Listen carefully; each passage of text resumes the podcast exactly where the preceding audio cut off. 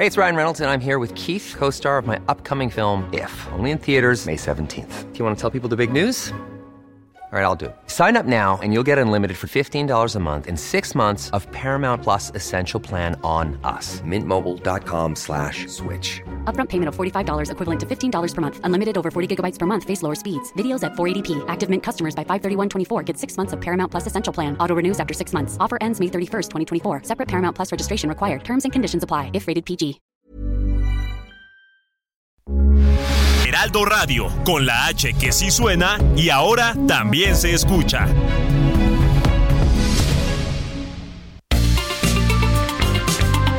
Heraldo Media Group presenta la información y el entretenimiento que usted necesita para estar enterado también en su descanso. Alejandro Sánchez y el informativo Heraldo fin de semana. Por el Heraldo Radio, con la H que sí suena y ahora también se escucha.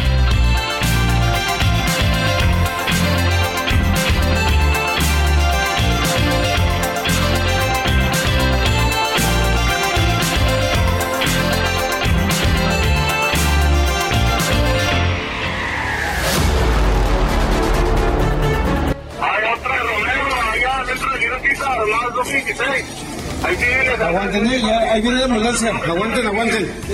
Ahí viene la ambulancia. ¿Dónde te pegaron? Ok. Aquí nada más en la pierna, ¿va? A ti, te estás viendo. Acaba de salir cuando nos llegaron acá y dispararon y no acaba de estar.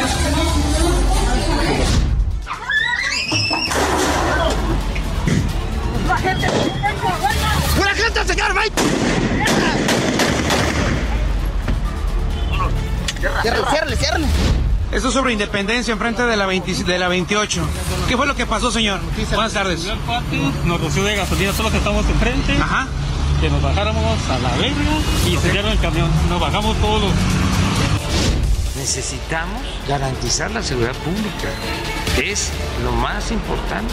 Pues por eso todas las mañanas nos dedicamos al tema que se agravó por las razones que ya sabemos y vamos avanzando por nuestra perseverancia y por no permitir la corrupción y por no permitir la impunidad y por atender las causas, el que no haya tanta pobreza, el que se atienda a los jóvenes, todo lo que estamos haciendo es para eso. Entonces, eh, vamos a consolidar la, la Guardia Nacional.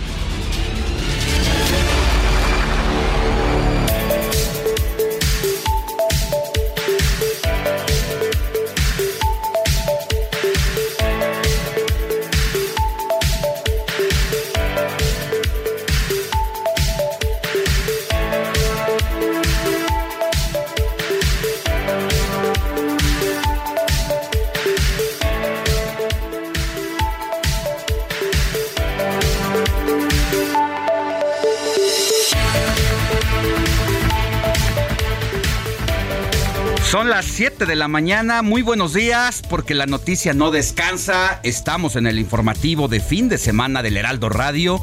Yo soy Alejandro Sánchez y junto con un equipo de colaboradores que trabajan noche y durante toda la madrugada le vengo a informar en este sábado 13 de agosto de 2022. Le tengo las noticias más importantes generadas en las últimas horas y vaya que hay noticias. Muchas de ellas son desafortunadas, pero al final de cuentas tenemos que darle aquí todos los detalles de lo que ha ocurrido en las últimas horas. Una semana de mucha violencia que ayer desafortunadamente vuelve a sacudir ciudades del país en distintos lugares. El crimen organizado se manifiesta. Pero también hay buenas noticias que le vamos a llevar hasta su oído, ya sea que mientras usted descansa o mientras realiza actividades para irse a trabajar en este sabadito 13 de agosto. Recuerde que aquí en la Ciudad de México, todo el Valle de México nos escucha a través del 98.5 de FM, pero tenemos transmisión simultánea a todos los estados del país por las distintas frecuencias hermanas del Heraldo Media Group. Así vamos a arrancar con la información. Moni Reyes, muy buenos días, ¿cómo estás? Bien, Alex, muy buenos días, qué gusto saludarte, amigos. Gracias por el favor de su atención, con mucha información, noticias nacionales, internacionales, de deportes, economía, etcétera. Y bueno, pues la invitación también es para que se quede con nosotros y para que, por supuesto, nos comience a enviar saluditos, eh, comentarios y bueno, felicitaciones, que es la parte también amable que tú mencionas. 559163 5119, mi querido Alex. Para que nos escriba, para que mande saludos a alguien de la familia, si es que está cumpliendo años, festejando algún aniversario o si tiene alguna duda, Roberto Martínez también ya está listo y preparado para llevarle todas las respuestas de lo que usted quiere saber. O si tiene alguna denuncia ciudadana eh, porque su autoridad no está trabajando, porque su alcalde no ha atendido las denuncias ciudadanas, pues aquí insista, háganoslo saber, somos el vínculo con la autoridad precisamente para que pongan a funcionar todo lo que debe estar trabajando, como son las luminarias, la recolección de basura, una fuga o cualquier otra otra situación que se les presente, claro. Quiera, quiera darnos a conocer a través de los micrófonos del informativo del fin de semana. Roberto Martínez. Muy buenos días, Alex. ¿Cómo estás? Muy bien, aquí ya esperando sus mensajitos para contestarlos. Así es, Roberto, vamos a tener toda la información en, de las preguntas que nos van a hacer llegar la audiencia para darle respuesta. Recuerde mi Twitter, arroba Alex Sánchez MX. Ahí también puede escribirme y yo directamente le voy a contestar. Tu Twitter, Moni. Arroba guion bajo Monique Reyes con K. Monique. Monique. Con K al final. Con K al final. Muy, muy artístico. Muy bien. Monique Reyes. Estoy en todas mis redes sociales algo como Beto MH guion bajo. Muy bien, pues ahí está, escríbanos. Así arrancamos con la información.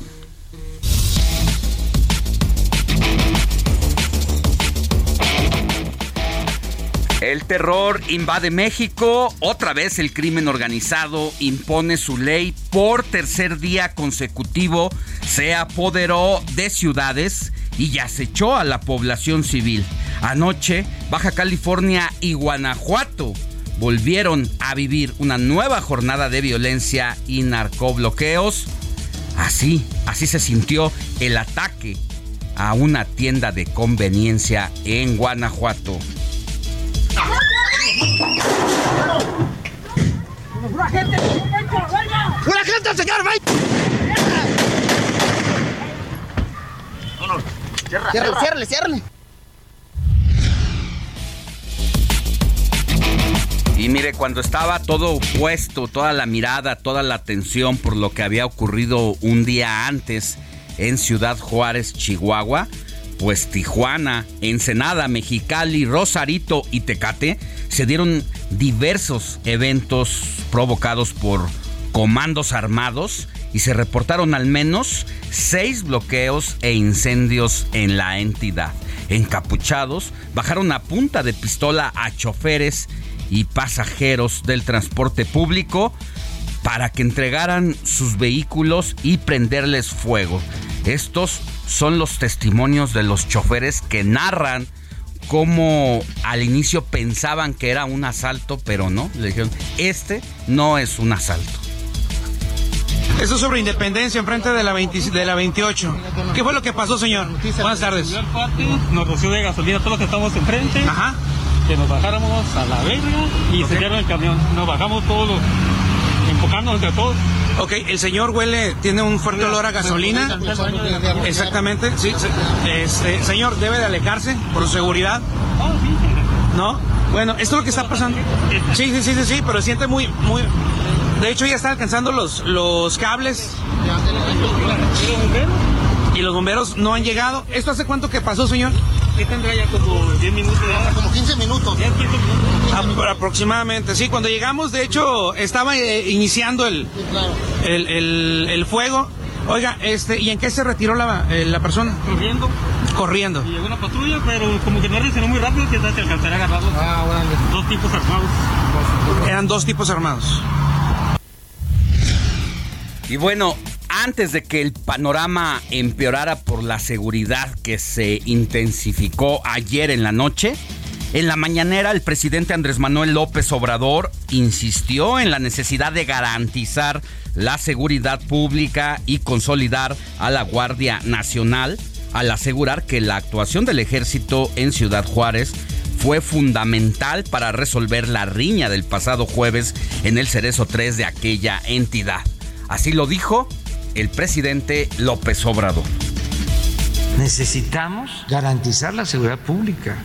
Es lo más importante. Pues por eso todas las mañanas nos dedicamos al tema que se agravó por las razones que ya sabemos y vamos avanzando por nuestra perseverancia y por no permitir la corrupción y por no permitir la impunidad y por atender las causas, el que no haya tanta pobreza, el que se atienda a los jóvenes, todo lo que estamos haciendo es para eso. Entonces, eh, vamos a consolidar la, la Guardia Nacional.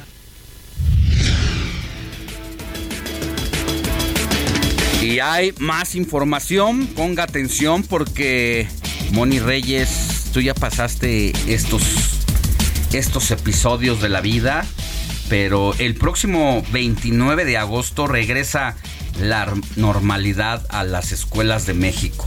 Y digo ya pasaste porque los papás en estas fechas deben de estar rompiendo también el cochinito para ir a comprar los útiles escolares, como mamá, ir a comprar eh, Uniformes. los útiles, eh, Uniformes los, útiles, los uniformes, Ujú. una inversión.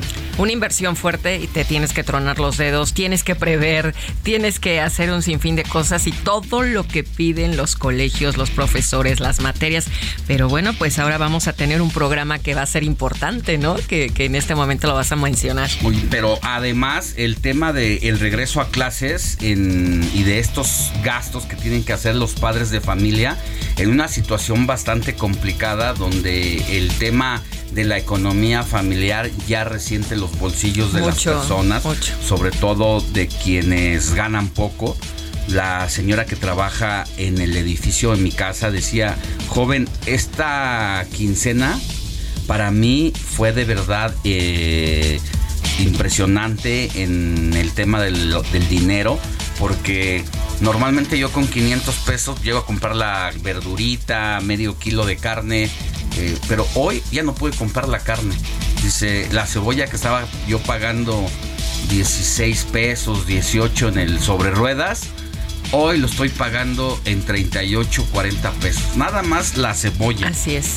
Imagínate si le echamos lápiz a todo lo que tiene que ver con el resto de los eh, gastos, los servicios de casa, el agua, la luz, la telefonía. Y si tienes un auto viejito, de todos modos también, ¿no? De todos modos. Te merma Y la luego, te da, situación. luego sale peor porque te da más lata que un auto nuevo. Entonces le arreglas una cosa y como dicen en mi barrio, ya le duele una cosa y le duele, le arreglo eso y le duele otra cosa. Y se descompone otra. Y se descompone otra. Así que, Así está. pues una cosa. situación complicada que los padres se tienen que agarrar. Porque cuando empieza el ciclo escolar, Roberto Martínez? El 29 de agosto inicia y justamente tengo aquí el datito, Alex, de que el, año anterior los gastos que se hacían para la familia, para justamente los que es útiles escolares, tanto para primaria y secundaria, gastaban entre 600, bueno, en el ciclo anterior era de 400 a 500 pesos. Y actualmente, tanto para prim- primero de primaria hasta secundaria, es desde 700 pesos hasta 1500 pesos. Imagínate cuánto aumentó lo van a ¿Cuánto gastar las familias. Y además hay que tomar en cuenta que los ciclos anteriores era a distancia todavía las clases. Ahorita creo que ya es. Pasaje. Tiene que Llevamos empezar presencial. presencial. ¿Cuántos Ya. hijos tienes? Si tienes Híjole. uno, pues bueno, a ver si puedes, pero la dos, verdad tres, es que cuatro. digno de admirar cómo hacen los padres de familia para sacar a los hijos adelante. Y bueno, el ciclo escolar 2022-2023 estará marcado por el retorno a los salones. Ante ello, la Secretaría de Educación Pública lanzó el programa Vamos Todas y Todos por la Educación, que pretende impulsar la convivencia escolar presencial, la recuperación de aprendizajes y fomentar que las escuelas sean limpias y seguras. La titular de la Secretaría de Seguridad y Protección Ciudadana, Rosa Isela Rodríguez, informó que en lo que va de este año, más de 3.500 personas han sido reubicadas en penales estatales a centros federales de readaptación social para mejorar la seguridad y gobernabilidad en las cárceles de las diferentes entidades del país. Las redes sociales cada vez toman mayor importancia hasta para la vida política, tanto que han sido una gran herramienta para realizar campañas y tanto funcionarios como candidatos han recurrido a ellas para tener mayor comunicación con la población. Más adelante hablaremos con Hugo Moreno, consultor en comunicación estratégica y marketing político para conocer su análisis, un análisis que hizo de los gobernadores, de cómo se mueven en Twitter, quiénes tienen más seguidores, quiénes tienen más bots y quiénes siguen o no a López Obrador y qué es lo que tuitean. Le cuento que rescatistas de la Secretaría de la Defensa Nacional ingresaron este viernes a la mina el Pinabete de Sabinas, Coahuila, en la que siguen atrapados 10 mineros desde el pasado 3 de agosto con el objetivo de retirar todo lo que haya a su paso como polines u otros objetos que obstruyen la entrada y que permiten que permitan efectuar el rescate. Por si fuera poco al cumplirse ayer el día 9, hoy estamos cumpliendo el día 10 en que quedaron atrapados, vino un aguacero e impidió momentáneamente las actividades de rescate. Cada vez las horas están el TikTok del reloj en contra de que los mineros puedan estar vivos si es que quedaron atrapados en alguna cápsula o algo donde no les haya llegado el agua. Más adelante también le vamos a compartir una entrevista que le hice a Guadalupe Pintor. ¿Quién es él? Es una de las máximas glorias del boxeo mexicano. Nos contó por qué huyó de su casa desde niño, la relación con su padre, a quien temía más que subirse a un ring para enfrentar a su oponente. Al menos ahí arriba, decía él, podía defenderse de los golpes del rival. Así que también nos va a contar de que murió Johnny Owen, de cómo esta situación de la muerte de Johnny Owen, a quien él le propina una golpiza y nunca más estuvo en estado de coma algunos días, pero no pudo recuperarse, cómo ha tenido que lidiar toda su vida con eso y cómo el boxeo le dio la oportunidad de vivir con buenas oportunidades, de enamorarse y de tener hijos que son destacados en todo lo que hace. La Secretaría de Cultura Federal informó que un fragmento de una bóveda de la catedral se desprendió a consecuencia del sismo de magnitud 5.1 que se registró la madrugada de este viernes con epicentro en los límites del estado de Guerrero y Michoacán. Y en información internacional, al menos tres personas murieron y varias han resultado heridas de gravedad al volcar un vehículo con al menos 20 inmigrantes irregulares que trataron de salvarse y salvar un control policial al entrar a Austria desde Eslovaquia.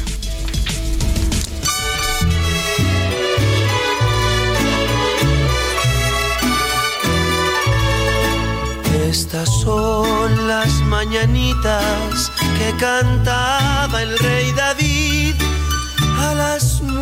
muchachas bonitas se las cantamos aquí. Mi querida Moni Reyes, ¿a quién tenemos que correr a abrazar este día porque es su santo? Buenos días. Buenos días de nueva cuenta, Alex. Muchas gracias. Pues hoy le vamos a dar un abrazo a quien lleve por nombre Hipólito.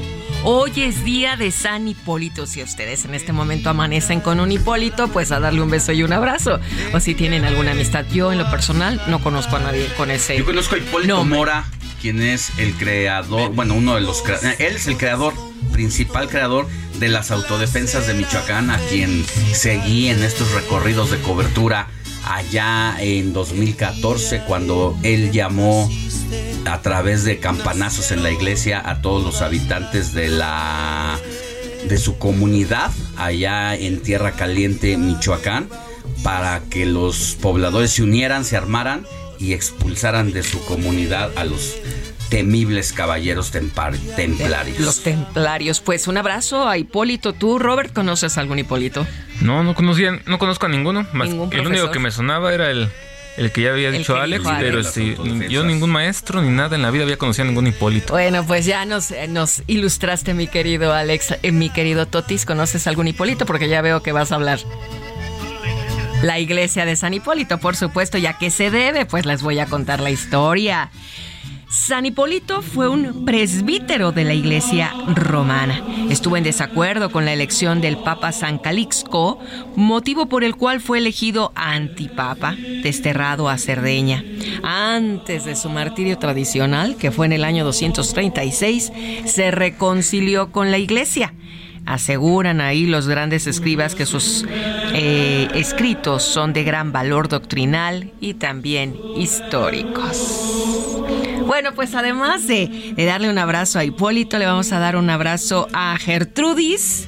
Ah, por supuesto, que yo tengo una vecina que se llama Gertrudis. Gertrudis Sánchez, a Casiano, Máximo, Antíoco, Benildo, Ponciano y Roberto. Es cierto, Vicberto, Vicberto, ya estabas bien listo, mi querido Robert, para recibir los abrazos y felicitaciones. Pero son todos estos, mi queridos Alex, quienes están de manteles largos por su santo. Así es que venga el abrazo para todos y los cumpleañeros y quienes estén cerrando y abriendo ciclos nuevos. Siempre es por algo bueno. Así es, pues un abrazo a todos los que lleven alguno de estos nombres por su santo y a quienes, como dice Moni, tienen algo que festejar, un abrazo doble también. 7 de la mañana con 22 minutos, hora del centro del país. Vámonos contigo, Jorge Mile, con el avance de los deportes de este fin de semana. Nacieron todas las flores. El informativo fin de semana también está en Twitter. Síguenos en arroba fin de semana HMX.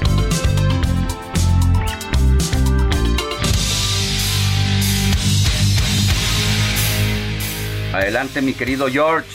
Que suene el rock and roll, Alex, que suene el rock and roll porque tenemos deportes y vamos a platicar de lo sucedido ayer. Comenzó la jornada 8 de la Liga MX. Puebla saca un empate de último minuto con gol del estadounidense Altidor 3 a 3 contra los solos de Tijuana. Los rayados remontaron en Aguascalientes y Poncho González anotó un golazazo para el conjunto de eh, la pandilla y sacaron tres puntos ante el Necaxa. Ganaron dos goles por uno. Esta noche los invitamos en Ringside. Tendremos en vivo la pelea de Pedro La Roca Campo, este mexicano joven que está teniendo una gran, gran carrera dentro del boxeo y tiene esta noche una oportunidad de oro frente a Teófimo López, este eh, boxeador de origen hondureño, avecindado ya desde toda la vida en Estados Unidos y que saltara a la fama hace un par de años eh, al conseguir los eh, los títulos de peso ligero Así que al vencer a Lomachenko esta, esta noche tenemos entonces a esta gran pelea. Vamos a escuchar precisamente al mexicano Pedro La Roca Campa, que habla de lo que puede cambiar esta noche, su vida, esta pelea. Esta pelea es la, pelea que me va a cambiar la vida, por eso me, me, esforcé al máximo para, para, en todas las peleas lo hago, ¿no? Pero en esta no fue la excepción, ¿no? En esta me preparé con más antes, con más ganas de que puedo hacer las cosas bien arriba del ring y el día 13 no va a haber duda que, que así, va a ser así van a salir las cosas. Lo tuvimos en entrevista la semana pasada a La Roca Campson, una entrevista amplia, eh, precisamente acá en Ringside. Recuérdelo, esta noche arrancamos a las 9 para que vivamos juntos esta Querido George, ¿Te parece si vamos a una pausa y volvemos para que cierres? Venga, señor.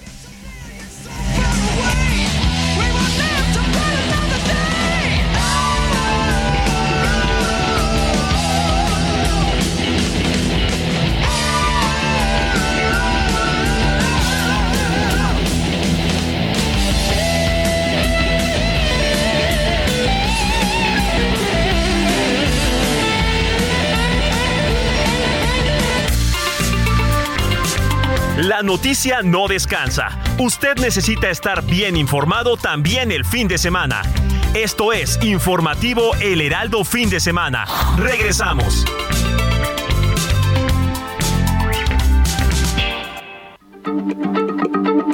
Heraldo Radio, la H se lee, se comparte, se ve y ahora también se escucha.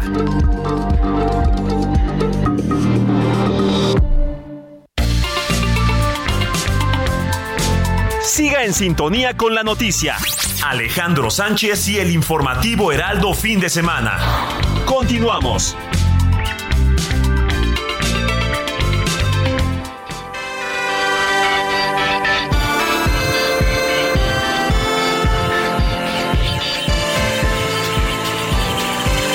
De la mañana con 31 minutos. Ya estamos de vuelta en el informativo de fin de semana y seguimos contigo, Jorge Mile, porque nos dejaste con el resumen de la jornada deportiva. Sí, señor, sí. Precisamente platicamos de la Roca Campa que esta noche tiene oportunidad eh, grande porque va a enfrentar a Teófimo López, aquel que le ganara todos los cinturones a Lomachenko y brincar a la fama. Van en peso superligero y será una gran pelea. Precisamente el mexicano Pedro Roca Campa habla de su rival esta noche, Teófimo López. Vamos a escuchar. Es un buen boxeador, ¿no? Por eso está en los niveles que estuvo. Le ganó a Lomachenko, lo, lo acaba de decir ahorita usted. Es un boxeador que tiene mucho nivel, se le reconoce, no se le ha reconocido a nivel mundial. Pero creo que una de las cosas que él, que él hace eh, es de que eh, sorprende a sus rivales, ¿no? Por eso noquea hacia sus rivales, porque los sorprende con, su, con sus golpes, ¿no? Y yo tengo que estar bien, bien cauteloso en, ese, en, eso, en, ese tipo de acción que vaya a tener él para refutar a lo que él venga a traer hacia mí. Ahí está lo que piensa el mexicano. Recuérdelo esta noche. Los esperamos en Ringside, el mejor lugar para vivir el boxeo. A las 9 en vivo completamente desde Las Vegas tendremos Pedro La Roca Campa en contra de Teófimo López. Y esta, noche, esta tarde también actividad en el balompié mexicano. León en contra de Mazatlán. Los Pumas de la UNAM enfrentan al América en las 7.05 y hay clásico tapatío a las 9.05. Guadalajara en contra del Atlas. Así que estos tres partidos esta tarde noche acá en México. Y con eso nos despedimos, mi querido Alex. Muy bien, querido Jorge, que tengas buen fin de semana y nos escuchamos mañana. Sí, señor. Un abrazo fuerte. Abrazo.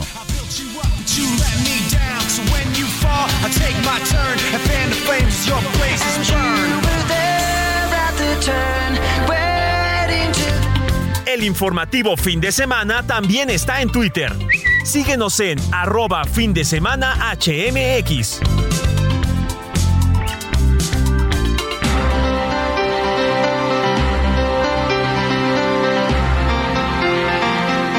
7 de la mañana con 33 minutos, hora del centro del país. Moni Reyes, ¿ya tenemos mensajes? Por supuesto, el 5591-63-5119, 5591-63-5119. Nos escribe el escritor Laredo Smith desde McAllen, Texas, que por cierto nos escuchan a través del 91.7 FM. Amigos del Heraldo, fin de semana, un gusto decir presente como cada semana su fan, Laredo Smith, y el abrazo fuerte desde McAllen, Texas. Por otro lado, tenemos a la familia Cruz López desde Oaxaca, que nos sintoniza en el 97.7 FM. Amigo Alejandro Moni, lo sintonizamos desde la mañana del Istmo de Tehuantepec, Oaxaca, y nos manda la foto de la barba con las diferentes no hagan eso a esta hora.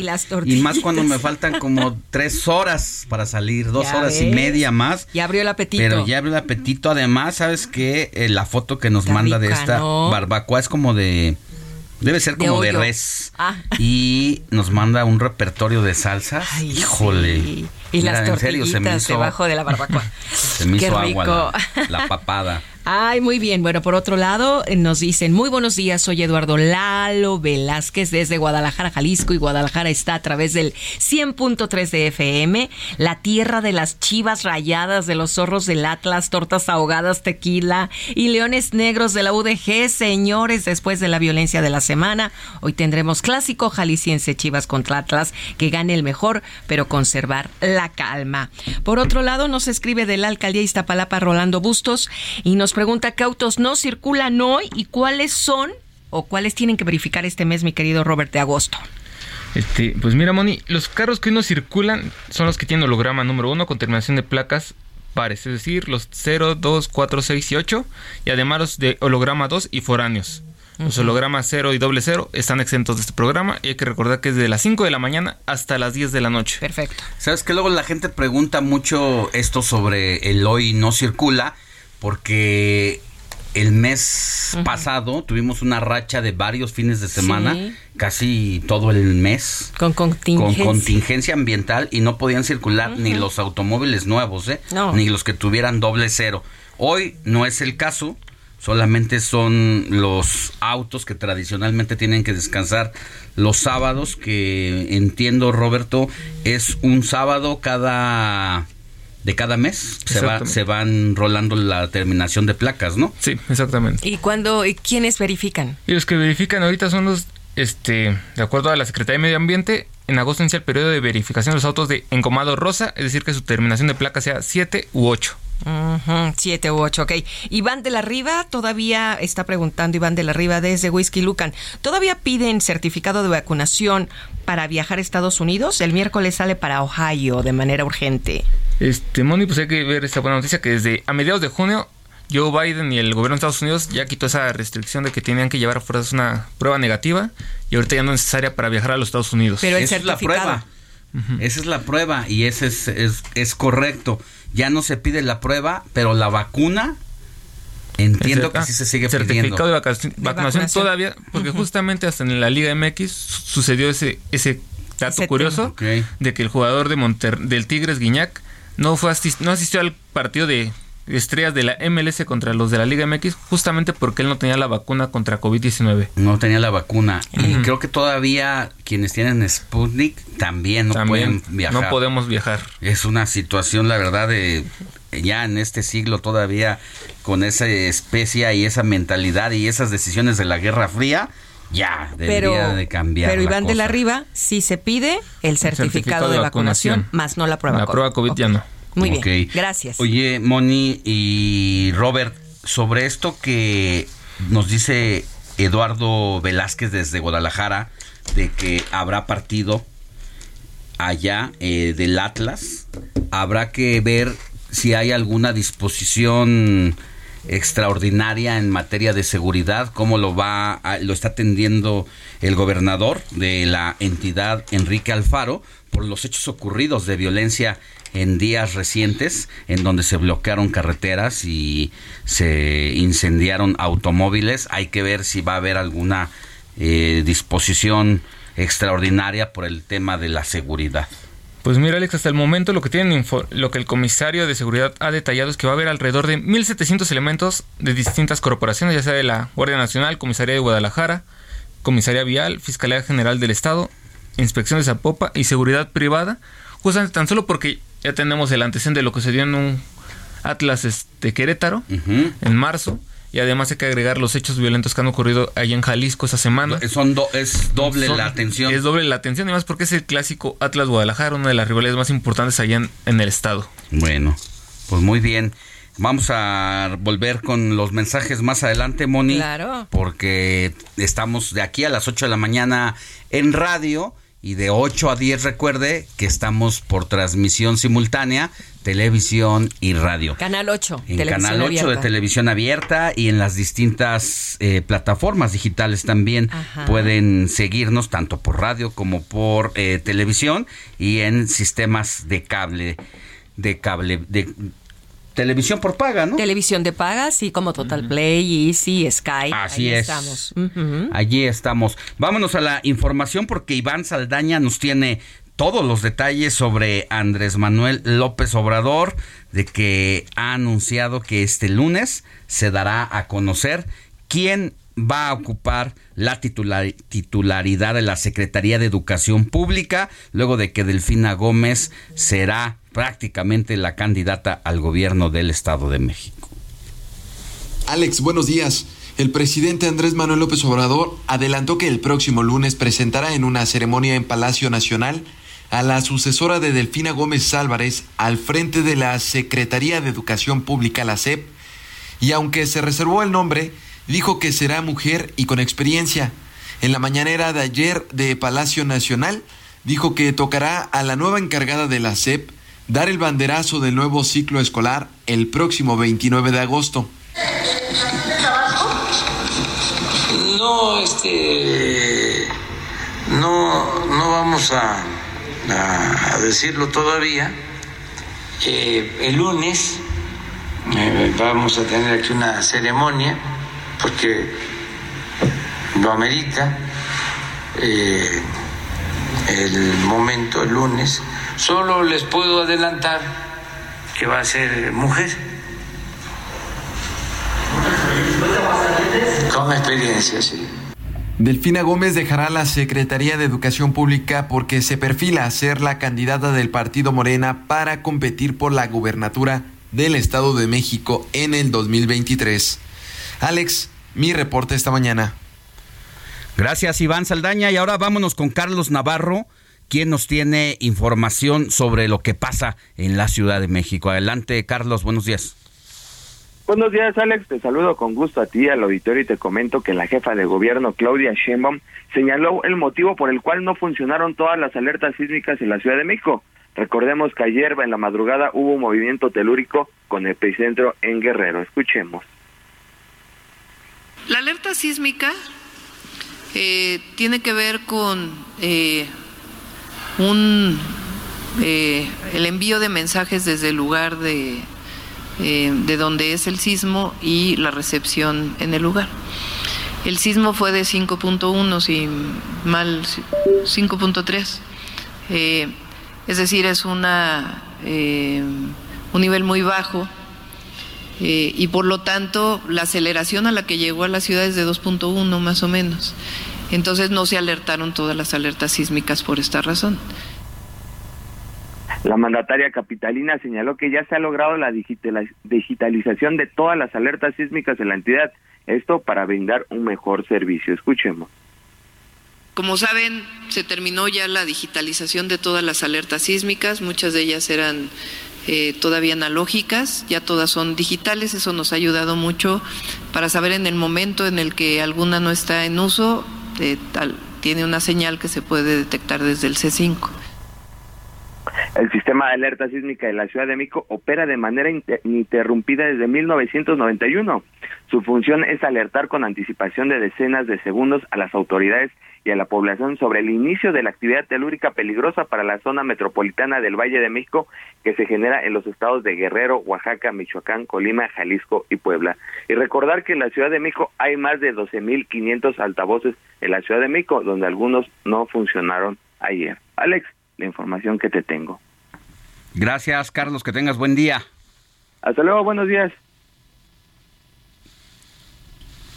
Bueno, pues vamos a continuar platicando de más información. La jefa de gobierno de la Ciudad de México, Claudia Sheinbaum, encabezó la firma de convenio en materia de digitalización con Adolfo Cerquera Rebollo, presidente municipal de Nexahualcoyotl, y su homólogo en Coatzacoalcos, Amado Jesús Malpica. Al respecto, esto es lo que dijo Claudia Sheinbaum. Lo que hemos desarrollado en la ciudad a través de la Agencia Digital de Innovación Pública, como lo dice su nombre, es público y está al servicio de los pueblos de México y de cualquier lugar del mundo. Se hizo con recursos públicos, no es privado, no tiene copyright, al contrario, está al servicio de todas y todos los ciudadanos. Sostuvo también que la obligación como gobierno es generar derechos, abrir la posibilidad de los accesos a la educación, a los grandes derechos sociales que, son constitucionales, a la salud, a la vivienda, pero dijo para nosotros también hay otros derechos que es el acceso al Internet público, a los distintos trámites de una manera absolutamente transparente. Es el derecho del ciudadano a la transparencia, enfatizó también, y añadió que la disminución de trámites representa acabar con la corrupción y permitir un mejor acceso a la ciudadanía al gobierno. Y bueno, nuevamente escuchemos la voz de Claudia Sheinbaum. La tecnología, la ciencia, el desarrollo de tecnologías digitales no tiene sentido per se, sino tiene sentido desde los gobiernos cuando se pone al servicio de la gente. Esa es la concepción que tenemos y por eso nos da muchísimo gusto el día de hoy compartirla con dos municipios hermanos, en este caso Nesa y Coatzacoalcos. Y en tres años y medio, la Agencia Digital de Innovación Pública ha logrado hacer más de 280 desarrollos que tienen un valor de mercado superior a los 2.500 millones de pesos. Antes de su existencia, se tenían en la ciudad más de 2.000 trámites que pasaron por un proceso de simplificación y reducción de requerimientos. Este año cerrará solo con 750 trámites, puntualizó la jefa de gobierno de la Ciudad de México, Claudia Sheinbaum. Muchas gracias, Moni Reyes. Vamos con más información y tú tienes, Jorge Almaquio, el asunto de la Comisión de Quejas y Denuncias del INE que ha emitido medidas cautelares a la gobernadora de Campeche, Laida Sansores, por violencia política de género en contra de 20 diputadas federales del PRI. Adelante con el reporte. ¿Qué tal? Buenos días, Alejandro Mónica, amigos del Heraldo Radio, por considerar que expresiones de la gobernadora de Campeche, Laida Sansores, forman parte de violencia política en razón de género en contra de 20 diputadas federales del Partido Revolucionario Institucional, la Comisión de Quejas y Denuncias del Instituto Nacional Electoral concedió medidas cautelares a su favor. Las legisladoras denunciaron a Sansores San Román, a Eric Reyes León, delegado presidente de Morena en Campeche, al partido político Morena, a diversos influencers y a quien resulte responsable por la presunta comisión de actos constitutivos de violencia política en su perjuicio derivado de la publicación y difusión de diversos contenidos en redes sociales por distintos perfiles de internautas y por declaraciones hechas por la mandataria estatal en donde aseguró tener fotografías que las periodistas habrían enviado enviado al líder nacional Alejandro Moreno. La comisión del INE ordenó a los involucrados para que de inmediato y en un plazo que no podrá exceder tres horas retiren las publicaciones denunciadas. También presentaron como medida de protección prohibición de comunicarse con las víctimas, limitación para asistir o acercarse al domicilio de las víctimas o lugar determinado y la prohibición de realizar conductas de intimidación o molestia a las víctimas o a personas relacionadas con ellas. La comisión de quejas concluyó que en apariencia del buen derecho 61 publicaciones, 9 en Facebook, 10 de YouTube, 39 de Twitter, una de Telegram y 2 de Silic tienen como objeto ofender, denostar, descalificar y cosificarlas. En este caso, se determinó procedente la tutela preventiva pues existe un indicio que dichas manifestaciones se sigan emitiendo por lo que se considera que existe un riesgo actual y real de que las personas denunciadas, con excepción de la gobernadora de Campeche, en atención a que la sala superior ya emitió un acuerdo y ordenó similares medidas a la denunciada, incurran nuevamente en posibles vulneraciones a los principios constitucionales y legales en materia de violencia política de género. Alejandro Mónica, amigos, el reporte que les tengo. Buen día. Gracias. Muchas, muchas gracias, Jorge Almaquio. Y hoy también Entre otras de las efemérides, es Día Internacional de la Surdera. Surdera, no sordera. Porque yo había escuchado es Día Internacional del Zurdo. Pero cuando dije Día de la Surdera, dije, no, no de la sordera, de la zurda. De la surdera así, con Z. así es, de la surdera con Z. Eh, ¿Tienes datos, mi querido Robert, eh, desde cuándo se, se festeja? festeja este día? Exactamente, se celebra desde 1976 y en, sabes que en el mundo hay alrededor de entre el 9 y el 13% de la población es zurda, o sea que más o menos uno de cada 10 es zurdo. Y en México se estima que aproximadamente haya 13 millones de personas que sean zurdos. 13 millones de personas zurdas. Hay que tomar en cuenta que antes era un tema de hace mucho, hace, hace algunos años, era algo muy mal visto por la población debido a que ya nos contaron un poco. A ver, ¿cuántos son de cada, más o menos el promedio? ¿Por cada 10 hay un zurdo? De cada 10 hay un zurdo. A ver, vamos a hacer, un, un ejercicio. Aquí estamos en el, adentro de la cabina, habemos cinco, cuatro y un invitado que tenemos a Oscar, cinco. Tenemos allá del otro lado de la cabina a cuatro. Arturo, Quique y, y nuestro oh, ingeniero. ingeniero que está practicando. Ok, entonces somos nueve. Que levante la mano el zurdo que haya aquí a ver si es cierto. Venga, venga, venga. Ah, sí, sí, tenía sí. que ser Héctor Sí dio, Vieira. sí dio, sí dio, sí, dio la encuesta, la ¿eh? encuesta, Robert. Héctor Vieira, eres zurdo. Así ¿Y por qué escribes con la derecha? A ver, me estás engañando. a ver, ¿Nos, no estás en-. ¿Nos estás tomando el pelo? No, de hecho pasó algo muy peculiar y se los comparto. Y cuando iba yo en el, pues en el jardín de niños en mi etapa preescolar, una de las maestras, la maestra que estaba en ese momento a mi cargo, pues me hizo escribir con la mano derecha. eh, desde los primeros ejercicios, las letras, las vocales, y fue algo que a, mi madre le, le molestó mucho y que desafortunadamente ya no pudimos corregir porque pues de alguna manera fue tan rápido mi avance que rápidamente aprendí a escribir con la mano derecha y cuando mi mamá quiso pues ahora sí que regresarme al, al perfil izquierda. izquierdo ya no pude Ya no, dijiste, cuando dijiste ya no podemos corregir, pensé que a la maestra. Oye, eso es violencia. agresión. Porque debiste haber tenido un momento muy eh, difícil en tanto desarrollabas esa habilidad. De la derecha. sí exactamente Porque la relación entre los movimientos de las manos con el cerebro, esa lleva una asociación, lleva un acompañamiento. Mm. Y cambiar tu naturaleza, obligarla de esa forma, es muy complicada.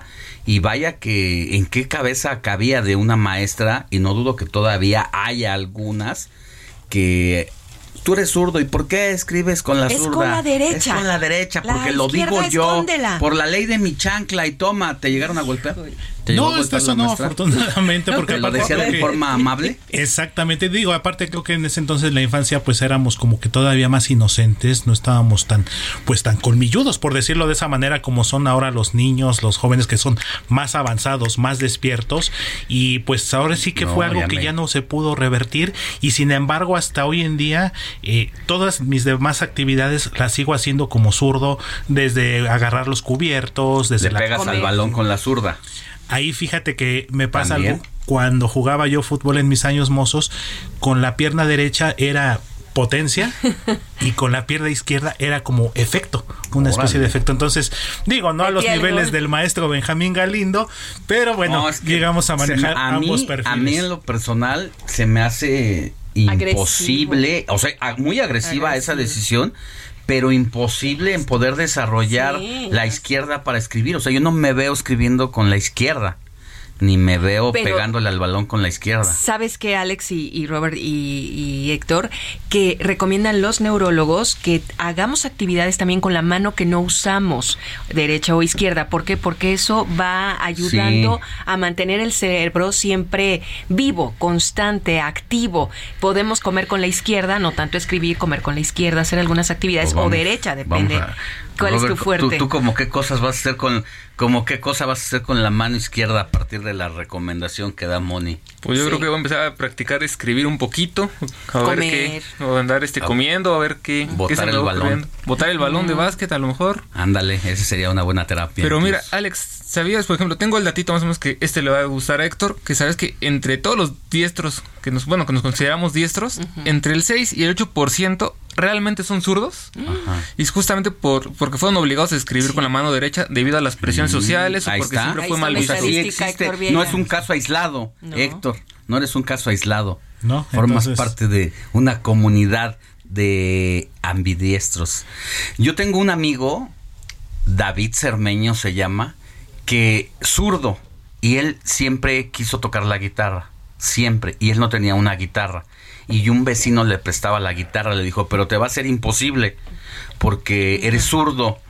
Y entonces las guitarras para los zurdos tienen las cuerdas intercambiadas. Bueno, David con tal de aprender a tocar guitarra, aprendió a tocar guitarra con, la, derecha.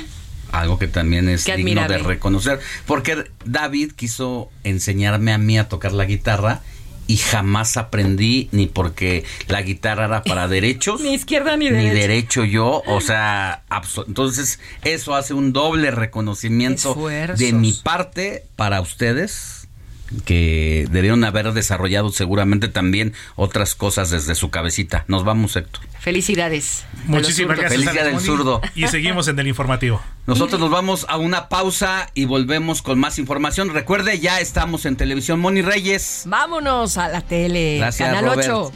Pausa. Sí, de hecho.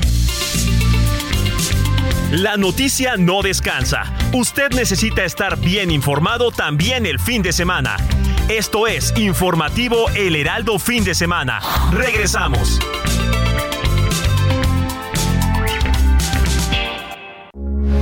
Heraldo Radio, con la H que sí suena y ahora también se escucha. De que arranque el ciclo escolar 2022-2023, padres de familia hacen malabares para comprar los útiles y materiales educativos en el año más caro de estos productos y que estará marcado por el regreso en su totalidad a los salones. ¿Cómo se comportan los gobernadores en redes sociales? Más adelante, Hugo Moreno, consultor de comunicación estratégica y marketing político, nos tiene una radiografía del uso de las plataformas digitales por parte de los políticos. También charlamos con Lupe Pintor, boxeador histórico de México, quien nos reveló el origen de su entrada al deporte, la sombra que lo persigue tras la pelea y muerte de Johnny Owen, entre otras declaraciones.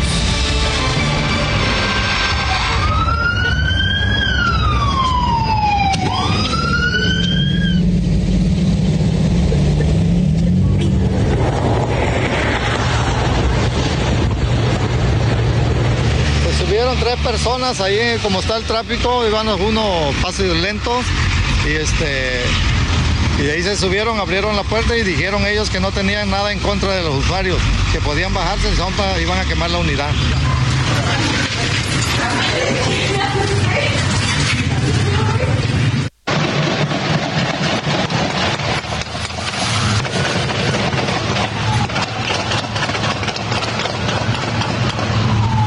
Ahí viene la ambulancia. Aguanten, aguanten.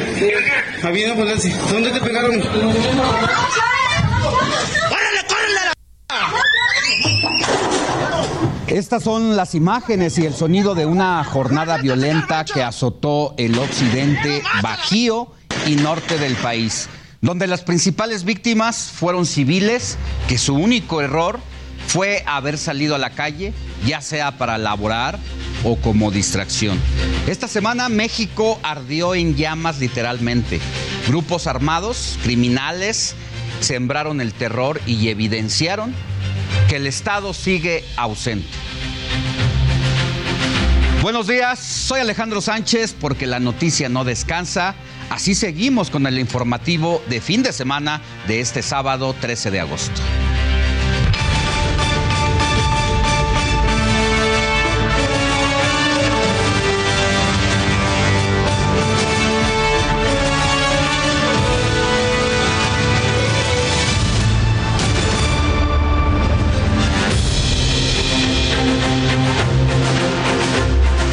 Mientras las miradas apuntaban anoche a la escalada de violencia ocurrida en Chihuahua y Jalisco, estados que son gobernados por la oposición. Baja California vivió la misma situación. En el estado se registraron quemas de vehículos a manos de encapuchados. En Tijuana, Mexicali, Rosarito, Ensenada y Tecate ardieron vehículos y se sembró la violencia. Al respecto, la gobernadora Marina del Pilar condenó los hechos y aseguró que se detuvieron a los responsables. A pesar de ello, en diversas zonas del estado, principalmente en la franja fronteriza con Estados Unidos, se desplegó un operativo por los diferentes cuerpos de emergencia. Y precisamente vamos hasta Baja California, donde ocurrieron estos incidentes con nuestra compañera corresponsal del Heraldo Media Group, Ana Laura. Adelante, Ana Laura, buen día. ¿Qué tal Alejandro? Te saludo desde Tijuana para informarles que desde la tarde del viernes se registraron en el estado, entre incendios de vehículos y detonaciones de arma de fuego presuntamente por grupos del crimen organizado. En la ciudad de Tijuana ya se han registrado 12 hechos violentos. En la capital del estado, Mexicali, se reportó un camión de pasajeros incendiado frente a la clínica 28 del IMSS y en los municipios de Rosarito fueron tres incendios, mientras que en Ensenada tres y dos en Tecate.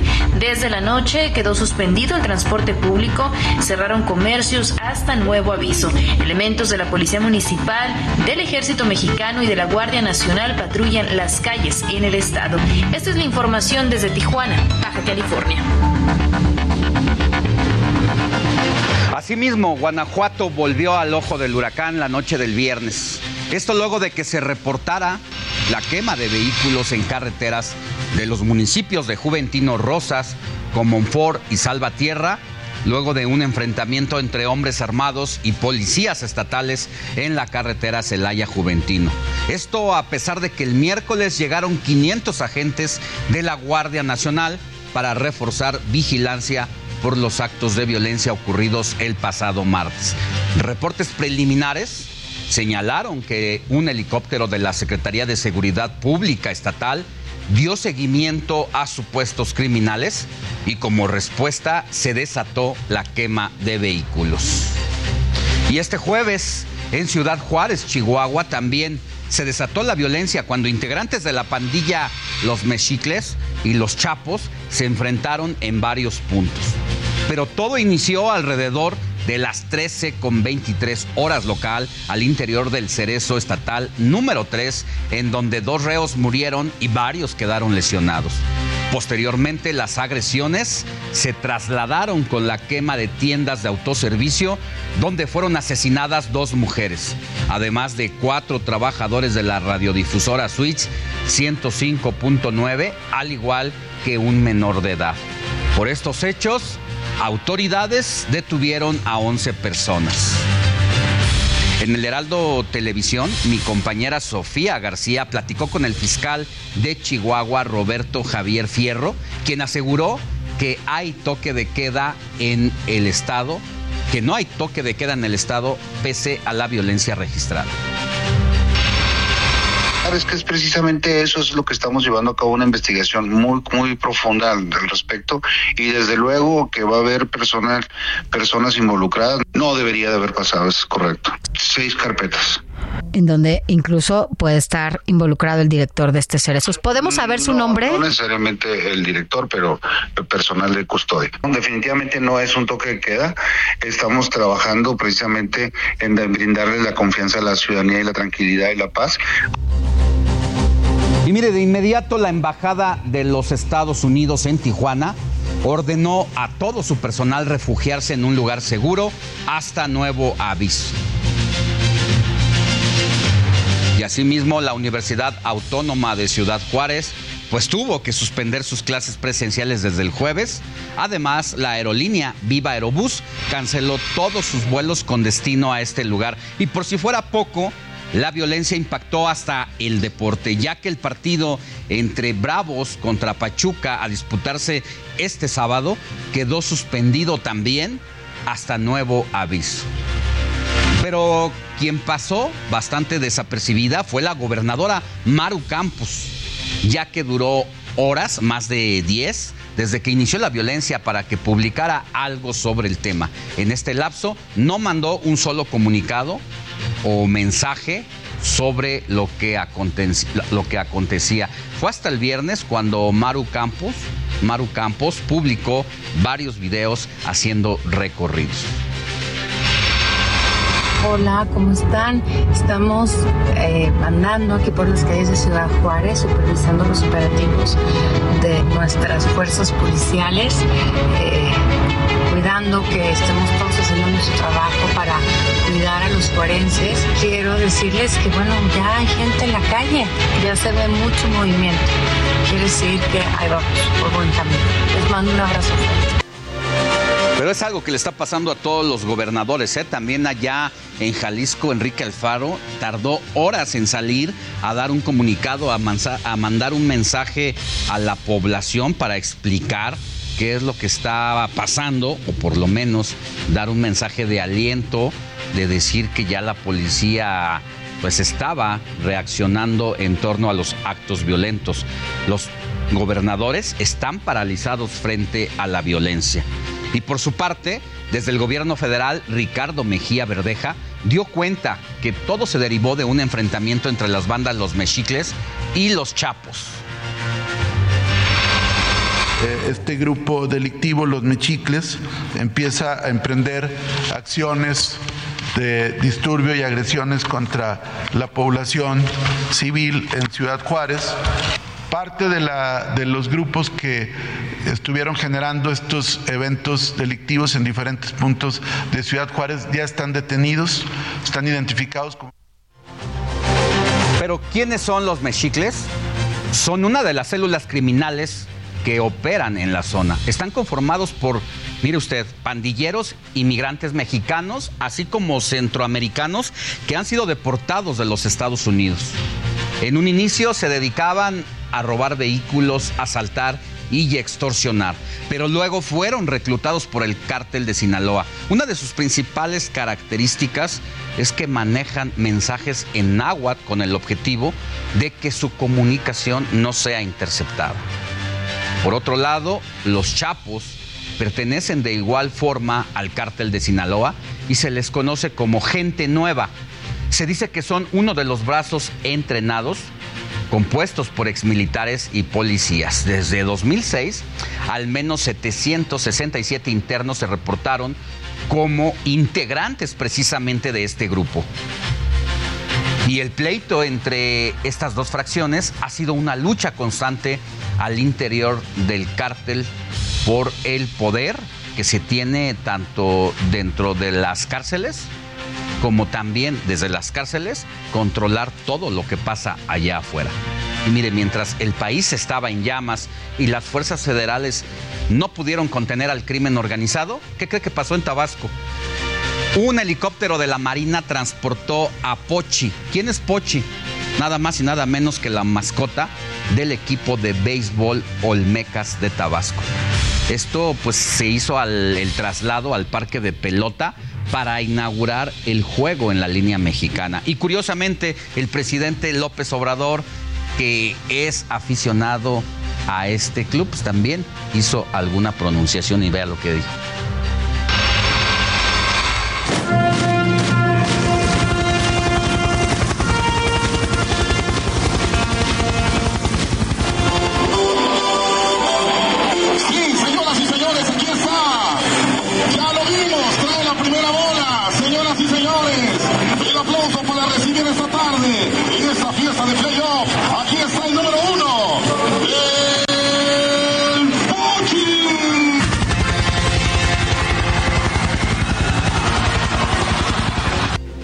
Mire, pues primero fuimos a las imágenes para que viera usted y para que quienes nos siguen por radio pues puedan tener la crónica de cómo en este momento el Pochi bajaba del helicóptero de las Fuerzas Armadas que se había eh, pues que había aterrizado ahí en el campo de béisbol y que incluso era acompañado hasta por representantes de la Marina.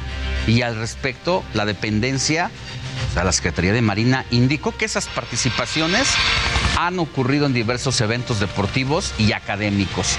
Agregó que esas colaboraciones constan de la presencia de alguna unidad, banda de música, incluso banda de guerra, además de personal de formación. Esto con el fin de acercar a la Marina con la sociedad. Y sobre el tema, sobre este tema, pues no tardaron las reacciones. Por ejemplo, las Madres Buscadoras de Sonora y México afirmaron que ellas lograrían muchísimo si el presidente López Obrador les facilitara un helicóptero de la Marina para encontrar personas desaparecidas.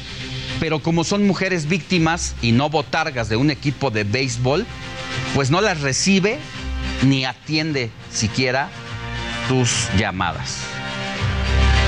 Y es aquí donde precisamente el mandatario López Obrador pues expresó como su rechazo, pero al final justificó el uso del helicóptero militar. No, no, no, pero este ya les van a explicar por qué se, se, se, realizó esto. No estoy de acuerdo. Claro que sí estoy a favor de, del béisbol y del deporte en general. Y este y sé que pues hay mucha pasión por el deporte por eso fue el helicóptero, porque estaba iniciando el playoff. Están los eh, juegos finales de la Liga Mexicana de, de, béisbol. Sí, sí, pero ya lo van a explicar, ya van a explicar. Ay, no pasa nada, pues como está iniciando la temporada, pues vale la pena que le presten a la mascota el precisamente el helicóptero de las Fuerzas Armadas. Eso lo piensa ahora que ya pasó y que tiene que dar estas marometas prácticamente el presidente.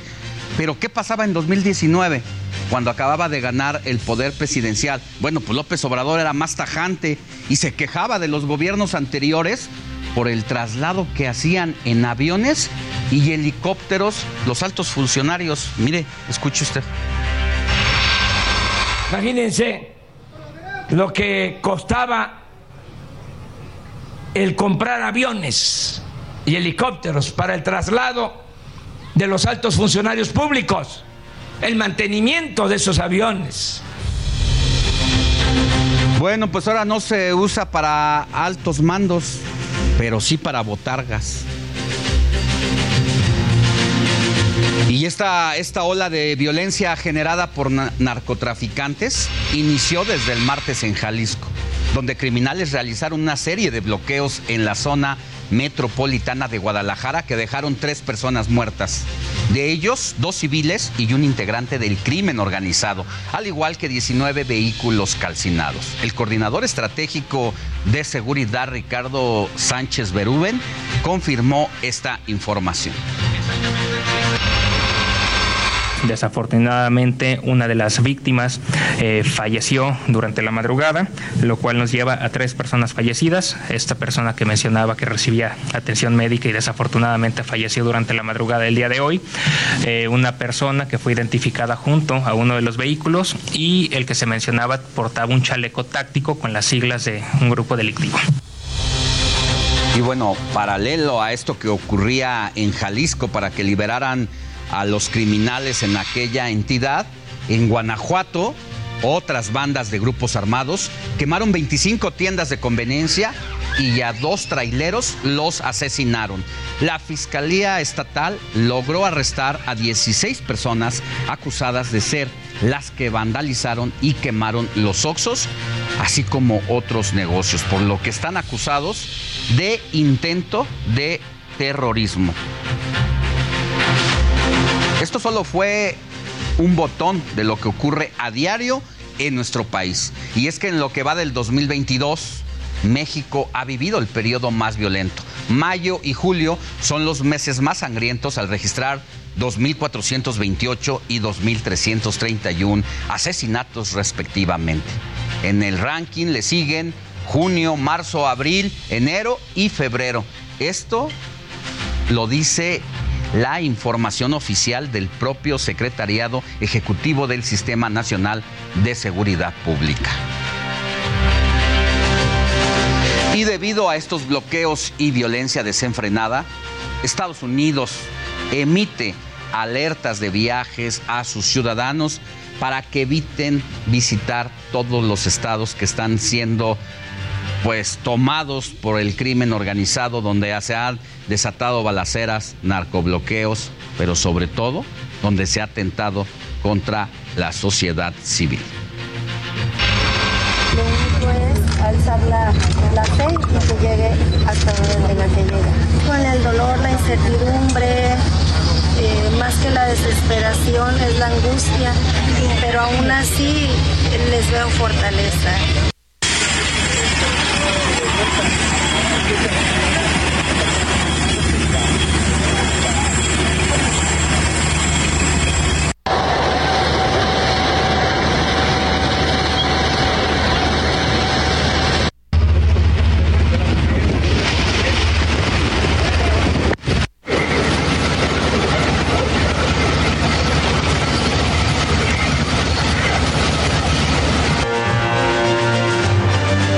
De tema porque se cumplen 10 días del derrumbe de un pozo en la mina de Sabinas, Coahuila, donde especialistas trabajan a marchas forzadas, aunque desde este viernes todas las labores de rescate y bombeo se desplomaron debido a, a que pararon por una intensa lluvia que impactó en la zona. Por si faltaba algo, ¿no? Pero la fe y esperanza de encontrar con vida a los 10 mineros sigue intacta por parte de los familiares. Ya que las autoridades dieron a conocer que la extracción de agua en la mina está al 97%, mientras que se llegó al fondo del Pozo 2. Esto es lo que dijo Laura Velázquez, titular de Protección Civil. Para poder entrar, retirar el escombro y iniciar el rescate, la búsqueda y rescate, se necesitaba tener los niveles de agua eh, adecuados que no pusieran en riesgo a los rescatistas. Estamos llegando a ello. Eh, mencionaba que eh, ya estamos en un 97% ya de extracción de agua, así es que ya tenemos todas las condiciones. Híjole, ya son 10 días y para especialistas, pues cada vez las posibilidades de que puedan estar con vida se vuelve más difícil, sobre todo por las experiencias que ha habido en otros lugares, no solamente en México, sino en otros países como Chile, donde ocurrió algo parecido hace unos años. Un grupo de mineros quedó igual atrapado en una mina colapsada y estuvieron siete días hasta que fueron rescatados. Así que ahora un milagro, solo un milagro, parece que es lo que puede hacer que los 10 mineros atrapados en la mina de allá de Coahuila puedan ser rescatados con vida. Pero vámonos hasta la zona cero, porque ahí está mi compañero Paris Salazar, el enviado especial del Heraldo Media Group y quien ha seguido paso a paso, momento a momento, todas las labores de rescate. Querido Paris, muy buenos días. ¿Cómo amanece el estado y cómo amanece sobre todo Sabinas. Paró de llover y han em, seguido con los intentos de rescate. Buenos días Alejandro, amiga y de México. el día de ayer alrededor de las seis de la tarde se presentó una intensa lluvia en esta zona de la mina en Sabinas, Coahuila, lo que provocó que los trabajos de búsqueda y rescate se suspendieran de manera temporal por seguridad de los trabajadores y alrededor de una hora después fue cuando se reiniciaron estos trabajos de búsqueda y rescate. Decirte que, como bien decías, ayer la Coordinadora Nacional de Protección Civil celebraba que ya se había llegado al fondo del pozo número 2, que se había logrado descender cerca de 60 metros y que ahora solamente se iba a hacer un reconocimiento para saber qué materiales había y qué las condiciones que había en la mina para comenzar el retiro de algunos materiales como polines, escombros, para poder ingresar a estas galerías y comenzar la búsqueda y el rescate de los mineros. Pero comentarte que por la noche el agua comenzó a ganar terreno y volvió a filtrarse a este pozo número 2, lo que provocó que se detuvieran los descensos y comenzara a instalarse una bomba sumergible. Nuevamente hay que extraer agua de este pozo. Llegó a subir cerca de 3 metros el nivel del el agua, por lo que esta bomba tiene que extraerse agua para llegar a un metro con 30 centímetros que permita nuevamente los descensos y el retiro de estos polines y este material para ingresar a las galerías. Así fue como durante la noche el agua regresó a esta a este pozo, a esta mina y hay que volver a extraer el agua para cambiar o para volver a retirar los materiales y hacer el ingreso a esas galerías donde pueden encontrar los mineros atrapados desde el pasado 3 de, agosto, Alejandro. ¿Qué dicen las autoridades, eh, los grupos de rescatistas, de rescatistas Paris, sobre las actividades que se van a realizar hoy? ¿Cómo está el clima? Eh, ¿Esperan que vuelva a llover o ha despejado el cielo? De ayer despejó el cielo después de la intensa lluvia. Hoy hay condiciones favorables, hay bastante bastante sol aquí en, esta zona. Solamente por las tardes, comentarte que estos días de la semana por las tardes es, son tardes con un poco de lluvia, un, un poco de frías, pero eh, no había llovido con esa intensidad, también había llovido el, el día previo, el día jueves, pero ayer se presentó una mucho más fuerte que fue la que provocó que se detuvieran esos trabajos de manera temporal, pero hoy están con más ánimo por las condiciones del clima, aunque un poco eh, desgastados al saber que nuevamente el agua llegó a esta eh, a este pozo y nuevamente hay que extraer el agua para poder eh, y buscar dentro de las galerías a los mineros. Gracias, Paris. Que tengas buen día. Un placer. Buen día. Nosotros vamos a una pausa y volvemos con más información. La noticia no descansa. Usted necesita estar bien informado también el fin de semana. Esto es Informativo El Heraldo Fin de Semana. Regresamos.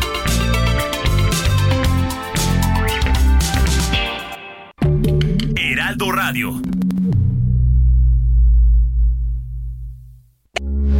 Heraldo Radio, con la H que sí suena y ahora también se escucha.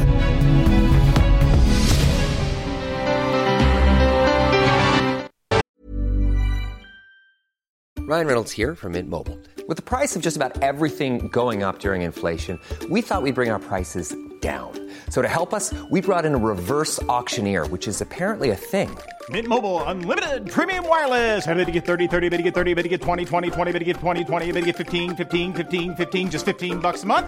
So, Give it a try at mintmobile.com/switch. slash $45 up front for 3 months plus taxes and fees. Promo rate for new customers for limited time. Unlimited more than 40 gigabytes per month slows. Full terms at mintmobile.com.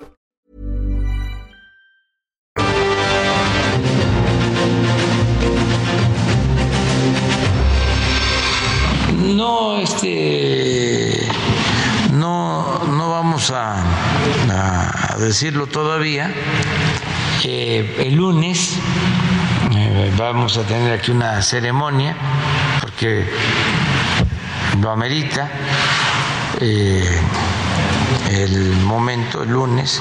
Solo les puedo adelantar que va a ser mujer. Con experiencia, sí. Y a dos semanas de que inicie el ciclo escolar 2022-2023, la Secretaría de Educación Pública no tiene un titular. Como ya lo escuchó del propio presidente, será hasta el lunes entrante cuando sepamos en manos de quién van a estar las riendas de la dependencia y por ende de la educación de millones de estudiantes en el país. Hasta ahora solo sabemos que será una mujer con experiencia, por lo que dice el mandatario. Y ya que hablamos del lunes, este será el día que el Instituto Politécnico Nacional inicie el ciclo escolar 2022-2023 con una matrícula de más de 221 mil estudiantes de los niveles medio, superior, superior y posgrado. Del total de alumnos, 59 mil son de nuevo ingreso. De acuerdo con el calendario escolar de la institución, el ciclo escolar realizará el 6, se realizará el 6 de enero de 2023 y a su vez la segunda etapa del periodo escolar iniciará el 30 de enero de 2023 y llegará a su fin el 26 de junio del mismo año. Y hablando de inicio de cursos, el 29 de agosto regresa la normalidad a las escuelas de México. El ciclo escolar 2022-2023 estará marcado por el retorno en su totalidad a los salones. La Secretaría de Educación Pública lanzó el programa Vamos Todas y Todos por la Educación, el cual pretende impulsar la convivencia escolar presencial, la recuperación de aprendizajes y fomentar las, que las escuelas sean limpias y seguras. Otro punto medular de la campaña de la Secretaría de Educación Pública es la deserción escolar. Mire, es que desde la dependencia se dice que alrededor de medio millón de estudiantes tuvieron que abandonar la escuela debido a la pandemia, por lo que una de las tareas principales es identificar a las y los alumnos que han tenido que dejar las aulas. Y el 16 del regreso a clases, a 16 días del regreso a clases, autoridades de diversos estados entregarán útiles escolares gratis con el fin de apoyar a la economía de millones de familias. Veamos cuáles son las entidades y fechas en los que se llevará a cabo la repartición del material educativo. Hablemos y hablamos de la Ciudad de México, Estado de México, Sonora, Sinaloa y Guanajuato, quienes hasta el momento otorgarán este apoyo pensando en que la inflación es otro detonante de que los menores no regresan a los salones. Y para muestra un botón. Es que miles de padres de familia se dan cita en las calles de Mesones y Correo Mayor en el centro histórico de la ciudad con el objetivo de encontrar los precios más bajos del momento para empezar a surtir la lista de útiles. Es que no es para menos, ya que el ciclo escolar 2022-2023 está marcado como uno de los más caros. Según datos del INEGI, desde la segunda quincena de marzo de 1927, no se reportaba un incremento de precios tan elevados como el de ahora. Y esto no solamente ocurre con el tema de los útiles escolares, pues estamos viviendo el aumento de productos básicos eh, de la canasta. Entonces imagínense usted cuando ya paga la cebolla, el jitomate, la carne, el pan, el transporte más alto, ahora todavía hay que lidiar con el precio de los productos para el regreso a clase. Veamos esto de familia que buscan ahorrar en la compra de útiles escolares. Visitan las calles de Mesones y Correo Mayor en el centro de la Ciudad de México. Más o menos cuánto se gasta en promedio por cada uno de sus hijos. Por cada uno de los niños nos gastamos un promedio de unos 1.500. ¿Cuentan con algún apoyo de gobierno, de la alcaldía para compra de útiles? No. En estas calles se concentran los más importantes grupos papeleros mayoritarios, quienes cada año ofrecen sus productos para el regreso a clases. En comparación con el año pasado, con el año anterior, eh, ¿has visto algún incremento de precios? Sí, muchísimo, muchísimo incremento. Ya subió mucho todas las cosas. ¿En qué útiles principalmente? Eh, cuadernos, cuadernos, colores, ya, ya están muy caros.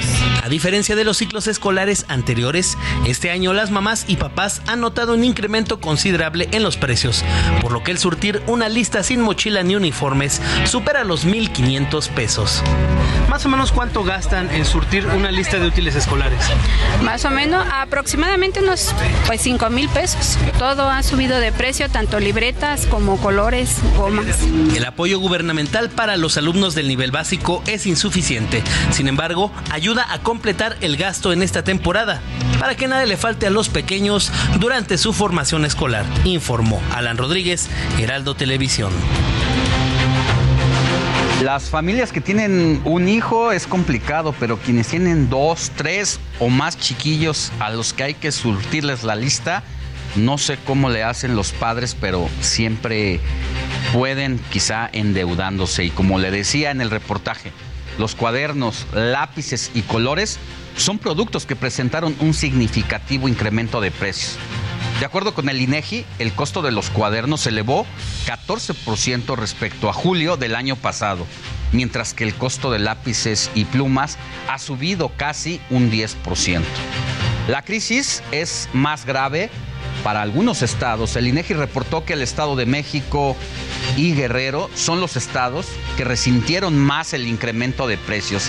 En el caso del Estado de México, que cuenta con una matrícula superior a los 4 millones de alumnos, los útiles se encarecieron un 18%, mientras que en Guerrero los precios pueden llegar a ser un 14% más caros de lo que costaron el año pasado.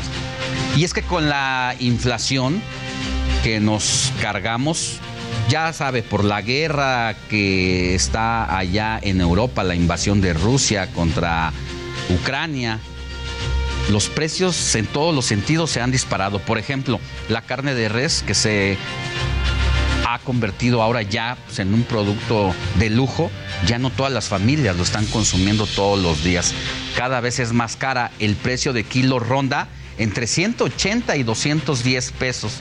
Ya echarse una carnita asada se ha vuelto, la verdad, un lujo, un lujo comer carne de res. Verónica Macía nos preparó este reportaje.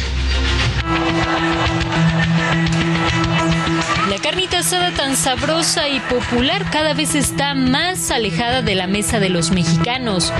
La inflación y el encarecimiento de los granos para alimentar al ganado han generado una alza en los precios de los cárnicos. Sí, la carne empezó a subir hace como tres meses, pero se subió así rapidísimo porque por el grano, por el grano subió todo lo, todo lo que consumen los animalitos, o sea, este, todo se incrementó, todo subió. Entonces por eso empezó a subir, a subir, y fue la oferta y la demanda también. Este, por ejemplo, pues se consumía mucho, le suben los ganaderos, ven que hay mucha demanda, entonces empiezan a subir, a subir. Los consumidores acuden a los centros de distribución como el Mercado de Carne San Juan en Esahualcoyote, Estado de México, para obtener los mejores precios y así poder llevar este producto a casa. Sin embargo, hay quienes han dejado de consumirlo y optan por otro tipo de carnes más accesibles. Aún así está subiendo muchísimo la carne, diario casi por lo regular, pero hay que buscar precios. ¿Usted ha dejado de comprar tipo de carne por el precio tan alto que tiene? Sí. ¿Como cuál? La de res.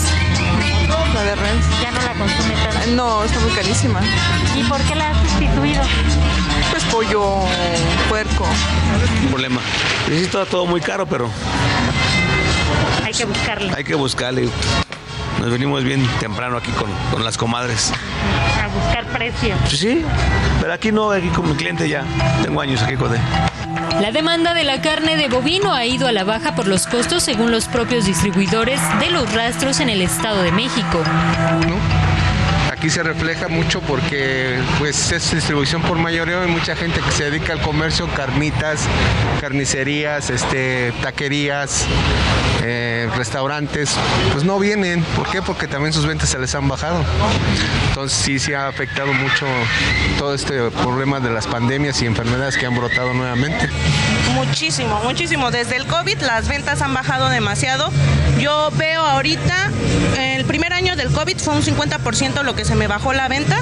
Ahorita ya que son dos años y cachito, voy al 25% de lo que vendía. Yo vendía casi ocho reses diarias y ahorita estoy vendiendo una, dos reses. O sea, es demasiado. Y pues obviamente los gastos nos están comiendo porque los gastos siguen siendo los mismos. Y aunque afirman que ha bajado el precio en las últimas semanas por la poca demanda, la realidad es que no se refleja en el precio final de la carne. Por ejemplo, el bistec de a un precio, imagino que estándar, ¿no? Nosotros lo damos a 156, pero si tú buscas en cualquier mercado, incluso aquí adentro del mercado, nos dan a 200, 210. Y si la carne de res baja, pues yo los bajo, pero muchos carniceros o tablajeros no la bajan. Y es lo que la gente por eso se queja. México produce anualmente 1.98 millones de toneladas de carne de bovino con un valor de mercado de 134.453 millones de pesos, de acuerdo con la Secretaría de Agricultura y Desarrollo Rural. El país ocupa el quinto lugar de consumo per cápita de cárnicos en el mundo, con 73.2 kilogramos según el Compendio Estadístico 2021 del Consejo Mexicano de la Carne. Lo cierto es que consumidores, carniceros, taqueros, distribuidores, todos coinciden en que en este tiempo comprar, vender o consumir carne ya es un lujo. de que vienen, pero no, a veces no se llevan lo que quieren, se llevan menos, es que no me alcanza, es que no más traigo tanto, entonces, pues sí, sí ha afectado todo eso. No, sea, hoy es más complejo que antes. Antes como que te rendía más el dinero, te rendía más, o sea, había más poder adquisitivo que hoy. Actualmente el precio del kilo de bistec ronda entre los 180 y 200 pesos en mercados, tianguis y centros comerciales, cifra superior a los 172.87 pesos del salario mínimo en México. Verónica Macías, Heraldo Televisión. Vamos a cambiar de tema y adentrarnos en la Ciudad de México. Esto debido a que la jefa de gobierno Claudia Sheinbaum afirmó que las alertas sísmicas no fallaron. Esto después de que hubo quejas de ciudadanos que afirmaron que las alarmas no se activaron en toda la ciudad durante el sismo de la madrugada del viernes. Sheinbaum explicó que si algunas alertas no sonaron, fue, según ella, por la baja intensidad del sismo. El sismo fue de 5.1, si mal 5.3. Eh, es decir, es eh, un nivel muy bajo. Eh, y por lo tanto la aceleración a la que llegó a la ciudad es de 2.1 más o menos. Entonces no se alertaron todas las alertas sísmicas por esta razón. No entiendo la respuesta técnica de la jefa de gobierno porque las alertas deben de sonar a partir de que el movimiento es mayor a 5 grados y fue de más de 5. Entonces no me queda claro, sobre todo cuando hay un antecedente eh, en esta administración de que han estado fallando las alertas cada que hay sismo, han fallado porque que si porque no estaban digitalizadas o por cualquier razón, simple y sencillamente estamos en deuda todavía en ese, en ese asunto. Y sobre el sismo, más reciente, precisamente la Catedral Metropolitana de la Ciudad de México presentó daños debido al sismo. Fueron algunos fragmentos y desprendimientos de la cúpula mayor lo que cayeron. El más grande quedó sobre uno de los asientos del altar, del altar mayor, donde atravesó la vestidura del mismo. Y justo nos trasladamos hasta la Catedral Metropolitana. En el lugar se encuentra nuestro compañero Mario Miranda para saber si ya empezaron los trabajos de restauración o no en este recinto. Mario, muy buenos días. Hola, ¿qué tal Alex? Buenos días. Pues nos encontramos en el Zócalo Capitalino, exactamente enfrente de lo que es la Catedral Metropolitana. Y es que, como bien lo mencionas, las autoridades de la catedral mencionaron que debido al sismo ocurrido el pasado, la madrugada del pasado viernes 12 de agosto, pues provocó daños y desprendimientos al interior de la catedral capitalina. Y pues como podemos apreciar en las imágenes del Heraldo Televisión, la catedral se encuentra abierta al público, la gente está accesando, demasiados turistas hemos visto que han llegado a este lugar, aquí a la catedral, a visitarla. Preguntamos a los la catedral, que sí hay trabajadores al interior. Nos comentó que hasta el momento no hay personas realizando trabajos de la reparación debido a los daños por el sismo, lo que hace suponer pues que los daños son menores, porque si hubieran sido pues más las afectaciones mayores, estaría cerrada la catedral. Podemos apreciar, está abierta para todo el público que desee venir a visitar la Catedral Metropolitana. Pues Alejandro, esto es pues, la información que tenemos hasta el momento en la Catedral Metropolitana. Muchas gracias, Mario. Cuídate mucho. De ser necesario, nos enlazamos contigo más adelante. Buen día. Buenos días, Alejandro. y en otros, en otros temas, sobre la situación de la elefanta Eli, que actualmente se encuentra en el zoológico de Aragón, el gobierno de la Ciudad de México explicó que han recibido peticiones de distintas organizaciones ante un posible traslado a santuario de este ejemplar. Y ahora le voy a presentar esta historia que se hizo viral hace unos días. Se trata de Alfonso y su perrita Canela. Bueno, ahora lo sabemos por un reportaje que hace el Heraldo Media Group, pero realmente lo que habíamos visto es que una perrita se quedaba frente a la entrada de una estación del metro fielmente durante horas a esperar a su dueño. Esto ocurrió en el metro La Raza y hasta que él llega de trabajar, la perrita y su amo se van juntos por las calles de la Ciudad de México. Este reportaje, esta historia, la preparó el equipo de El Heraldo Media Group, donde fue con cámaras a conocer si la perrita tenía nombre y conocer quién era su dueño. Estos son ambos y tienen nombre y esta es la historia. Alfonso recuerda el día y la hora exacta en que nació Canela, su fiel compañera, desde hace 13 años. A pesar de la rudeza de las calles, el frío, la lluvia y las miserias por ser una persona en situación de calle, nunca falta un plato de comida para su lomito. Ahorita me dedico a, en el metro, en los locales, a tirar basura. De ahí este saco para comer para mi mascota y para mí. A mi mascota las tengo desde que nació en el 2009, 11 de abril. Nació a las 10 de la noche. Alfonso, originario del estado de Puebla, vive desde 1986 en los paraderos de la Ciudad de México. Ahí ha conocido a sus más entrañables compañeras de vida, Flash, Diana y Canela. Las dos primeras ya murieron. Canela, su fiel compañera, mejor conocida como la Hachico mexicana, lo espera todos los días en la estación La Raza.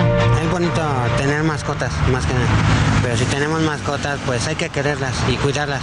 Aunque lleguen a una cierta edad, cuidarlas, no desesperarse más que nada y abandonarlas. Porque una mascota, la verdad, cualquier mascota, tanto el perrito, es el mejor amigo del hombre te cuida en las buenas y en las malas. El Japo, como le dicen, y Canela se han ganado el cariño de los vecinos, locatarios y personas que pasan por la zona.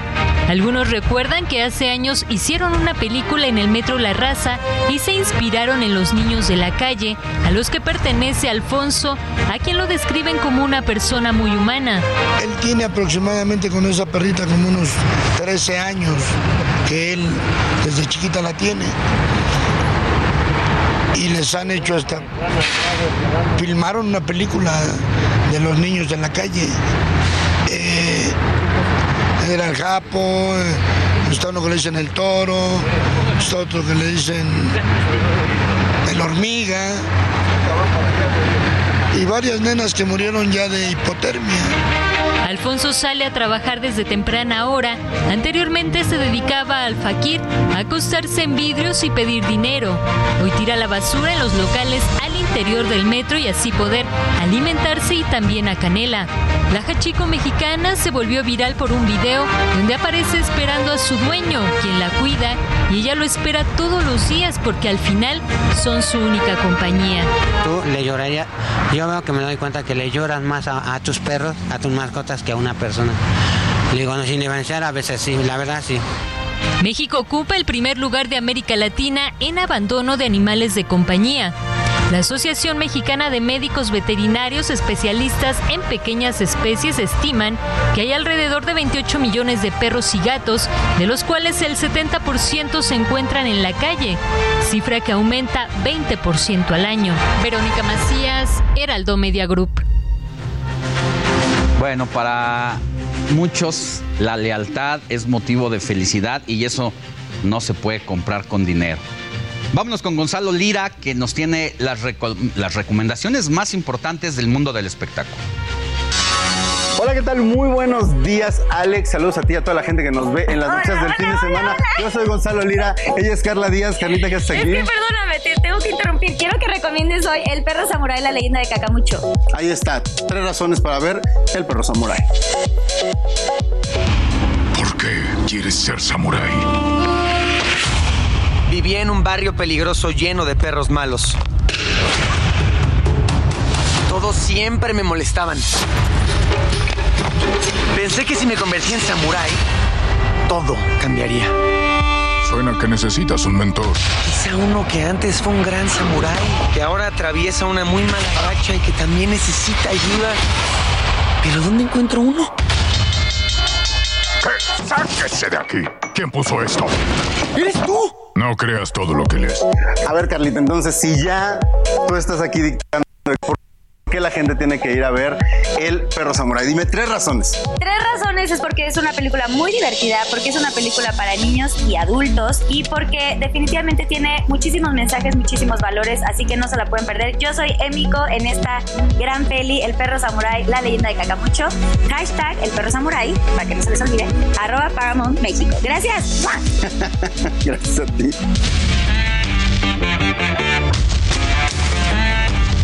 Thank you.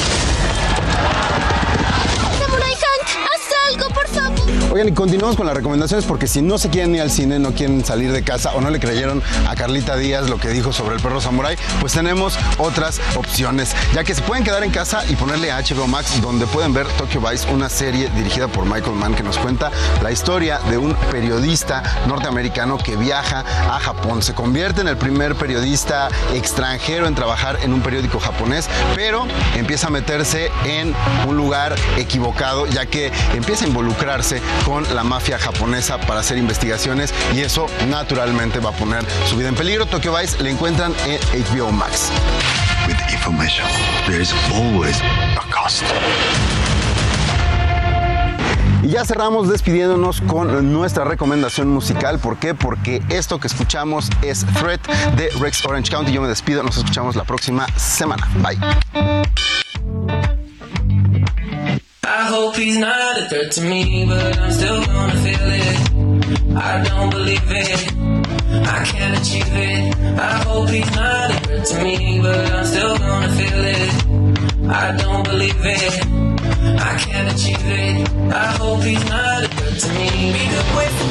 Vámonos a los temas de salud porque Eduardo Clark, director del gobierno digital de la ADIP aquí en la Ciudad de México, señaló que el inicio de la vacunación contra el coronavirus para menores de 7 años cumplidos será el lunes, del lunes 15 al viernes 19 de agosto. La inmunización se realizará en 55 puntos habilitados en un horario de atención de 8.30 a 15 horas. Y hablando de COVID-19, en las últimas 24 horas se registraron en nuestro país 11.892 contagios para sumar así 6.915.754 personas infectadas, mientras que hubo 72 defunciones, un total en lo que va de la pandemia de más de 328 mil personas que desafortunadamente han fallecido. Vámonos nosotros a una pausa y volvemos con más información, pero recuerde escribirnos a nuestro WhatsApp que es el 55 91 63 51 19. Repito para quienes nos escuchan por radio, 55 91 63 51 19. A usted que nos ve por televisión, ahí está en su pantalla. Escríbanos alguna duda, alguna felicitación, alguna queja de alguna autoridad. Aquí lo hacemos saber y somos el enlace con las autoridades correspondientes. Pausa y volvemos con más información.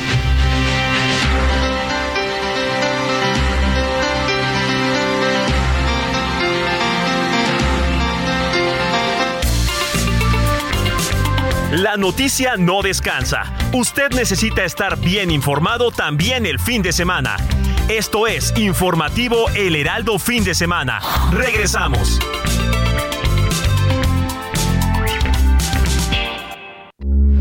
Heraldo Radio, con la H que sí suena y ahora también se escucha.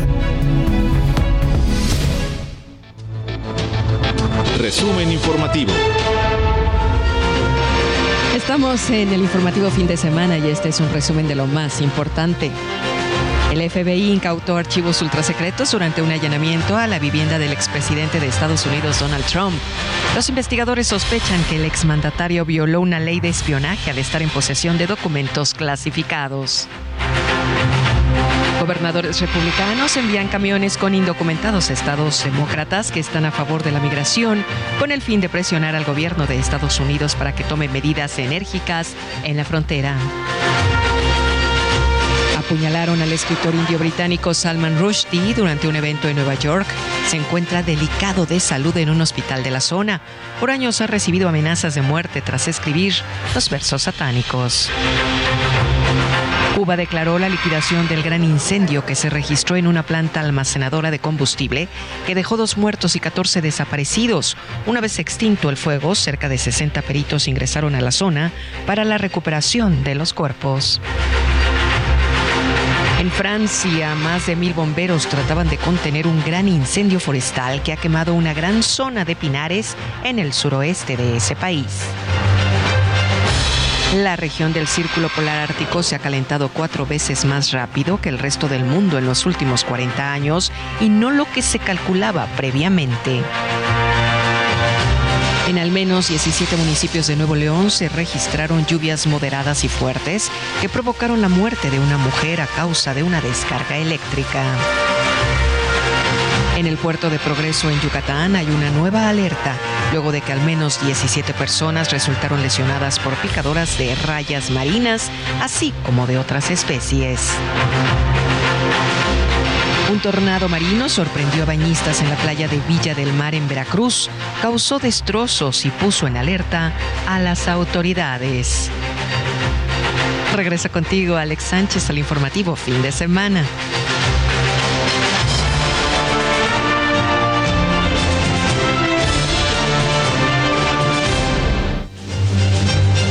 Gracias a Moni Reyes y es momento de entrarle a los asuntos políticos. Pío López Obrador formalizó a través de su defensa la petición, escuche bien, para que su hermano, el presidente de México, sea llamado a declarar ante el Ministerio Público Federal por el caso en su contra por presuntos delitos electorales por las aportaciones para el movimiento realizadas en 2015. Recordará que fue pillado mientras recibía dinero en efectivo. El escrito fue ingresado este viernes ante la Fiscalía especializada en materia de delitos electorales por su abogado Pablo Hernández Romo, quien le pide a la gente del Ministerio Público Héctor Sánchez Saldívar llamar a declarar al presidente López Obrador luego de que él fue el primero en hablar de los recursos recibidos en su conferencia mañanera. Ahí habló el 21 de agosto de 2021. Y la Comisión de Quejas y Denuncias del Instituto Nacional Electoral ordenó el retiro de 61 publicaciones emitidas por la gobernadora de Campeche, Laida Sansores, eh, esto pues es la gobernadora de Morena y les dio información a influencers por recurrir en presunta violencia política en razón de género en contra de 20 diputadas del PRI al asegurar tener las fotografías que presuntamente legisladoras priistas mandaron a Alejandro Moreno y son supuestamente eh, Laida Sansores fotografías íntimas de ellas. Mientras tanto, en el Estado de México ya se están conociendo las cartas fuertes que tienen algunos partidos para las elecciones del próximo año, tanto en Coahuila como allá en el Estado de México. Eh, Coahuila es el estado, el tercer estado más grande del país. Todavía no se ha dado a conocer de manera oficial a los abanderados de los partidos, pero ya empezaron a sonar algunos nombres que buscarán la gubernatura por Morena. Los que se estarían disputando el lugar sería el subsecretario de Seguridad de Protección Ciudadana, Ricardo Mejía Verdeja, y el senador Armando Guadiana. Por otro lado, entre las cartas del PRI están Manolo Jiménez, quien es secretario de Inclusión y Desarrollo Social Estatal, el diputado Jerico Abramo y el presidente municipal de Torreón, Román Alberto Cepeda, mientras que el PAN le daría su tercera oportunidad para competir en el Estado a Guillermo Anaya, quien ha sido diputado y senador. Por el momento, a falta de hacer oficial la anunciada candidatura, el proceso electoral inicia el 1 de enero del siguiente año. Y continuando con el tema de las elecciones, el uso de redes sociales ha aumentado de manera importante en los últimos años en nuestro país. Pero ¿de qué magnitud ha sido su incremento como fuente primordial de información política para los electores? De acuerdo con el estudio de Comparative National Election en 2012, el 11% de los electores dijo haber utilizado Internet para enterarse de las noticias durante el periodo de campañas electorales, mientras que en 2018 ese porcentaje creció a 21%. Prácticamente se ha duplicado y en lo que respecta a las redes sociales, el porcentaje de lectores eh, que dijo utilizarlas todas o casi todos los días para seguir las noticias durante las campañas era de 11% en 2022 y ya subió a 25%. Bueno, pues entonces las redes sociales cada vez toman mayor importancia hasta para la vida política. Tanto que si bien pues son una gran herramienta para las campañas electorales, también funcionarios ya en activo han recurrido a ellas para establecer mayor comunicación con la población. Por eso agradezco la visita al estudio de Hugo Moreno. Él es consultor de comunicación estratégica y marketing político, pues para que nos dé todos los detalles de un estudio que acaba de realizar. Se metió a las cuentas de cada uno de los gobernadores para saber quién tiene más seguidores, quién tiene menos, quién tiene más bots, quién escribe qué, quién pasa mayor parte de su tiempo haciendo comunicación política desde ahí, o qué tipo de mensajes lanzan a sus audiencias, pero también a sus electores. Hugo Moreno, muy buenos días, gracias por estar con nosotros. ¿Cómo Alex, buen día aquí eh, visitándolos. Muchas gracias por invitarme. Oye, te metiste a las cuentas de los 32, entiendo, gobernadores en funciones, pero también a los siete que son electos. Así aventaste un, clavado ahí, unas buenas horas. ¿Y qué te deja este análisis que haces? Pues es, es muy interesante, Alex, porque eh, pues Twitter, básicamente donde estamos observando con mucho cuidado qué es lo que está pasando, es una de las plataformas más importantes de comunicación política para los gobernantes, para los ciudadanos y para los medios también, porque pues, al final del día de ahí se nutre mucho de la noticia. Eh, el, tema es que eh, pues aquí vemos que en realidad hay una, digamos, subutilización de los canales de comunicación que hay, eh, como las redes sociales, para establecer, digamos, una mejor comunicación entre los gobernantes y los gobernados.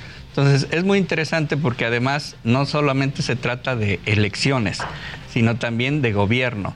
Y ahí, pues hay muchas lecciones que pudimos aprender en este análisis que vamos además a profundizar, Alex, y te lo anticipo, eh, con otras eh, personalidades, como también el presidente de la República, como las corcholatas ahora llamadas en, el perfil de la elección y eh, además pues otros eh, personajes, actores de la vida pública y política del país para traerte acá las noticias. Ah, bueno, pues entonces ya, ya te autocomprometiste y te vamos a estar esperando cada que hagas un estudio de estos que tú sabes hacer muy bien, que es clavarte en las entrañas y en las tripas de las redes sociales, en todas, no solamente en Twitter, eh, pues que estés prácticamente colaborando con nosotros. Pero dinos ahora, de estos 32, vamos por partes. Vamos con los gobernadores en funciones. Sí, sí, sí. De los 32 mandatarios, hombres y mujeres que, que están al frente de un Estado en la gobernanza en el país, ¿Qué te parece si nos platicas de los tres que más seguidores tienen? Y si realmente de estos tres que más seguidores tienen eh, son orgánicos o le metieron una lanita para hacerse de una granjita de esas que se compran para aumentarlos, ¿te parece? Claro. y aquí tenemos gráficos que vamos a mostrar en nuestras pantallas, ¿no? Adelante, adelante. Por ejemplo, a ver, cuéntanos de lo que nos estás viendo. Aquí lo que están viendo es básicamente el número de seguidores en total que tienen cada gobernador. En realidad, si, vemos, hay dos barras eh, muy grandes que aparecen, que es la del gobernador Cuauhtémoc Blanco, que es quien tiene... Permíteme hacer, permíteme hacer un comentario, porque para quienes nos siguen por televisión, están viendo las gráficas que prepara Hugo Moreno, nuestro consultor político y analista de este tipo de herramientas, pero quienes nos siguen por radio, él eh, mm, pone en una barra, pone el nombre de cada uno de los gobernantes de todos los estados y va eh, con otras líneas. Tiene, un máximo, su número de seguidores máximo es de dos millones y medio. Y a partir de ahí toma el primer lugar en cuanto a número de seguidores. Entonces, eh, Hugo, ¿a quién tienes en primer lugar? Justamente al gobernador de Morelos, Cuauhtémoc Blanco, eh, que pues aparte de ser gobernador, pues es un personaje muy famoso en los deportes y por supuesto esa fama le ha merecido eh, tener el mayor número de seguidores, incluso que la jefa de gobierno, que es eh, pues una de las entidades más activas, digamos, en, en términos de las redes sociales, este, Claudia Sheinbaum. Ella está en Cuauhtémoc Blanco, ¿cuántos seguidores tiene? Eh, dos millones eh, quinientos eh, por ahí, cerca Alrededor los de dos millones y dos medio. millones y medios. Claudia Sheinbaum tiene dos millones trescientos. ¿no? más o menos trescientos mil. Y de ahí para abajo ya los demás tienen menos de, de un millón de seguidores. O sea, sí cae la barra, porque entre el primero y segundo lugar, digamos que hay un empate técnico, ya Así que les es. gusta hablar en esos términos Sí, a, los sí, a los políticos. políticos, sí, Eh, claro. Tienen un empate técnico y de ahí desciende a menos del 50%, que es el tercer lugar, Alfredo del Mazo. Así es, Alfredo del Mazo, Enrique Alfaro, que es el, el gobernador de Jalisco, Omar Fayad. Y de ahí para abajo, pues ya, ya son eh, este, pues, eh, eh, gobernadores que tienen pues eh, cerca de, digamos, eh, 200, 300 mil. Y luego cae hasta el final, si tú ves, el gobernador de Tabasco. El actual gobernador de Tabasco, que es el, es el- No, no, no, sí tiene menos de 100 mil, pero él, él- él tiene este, realmente el, el último lugar.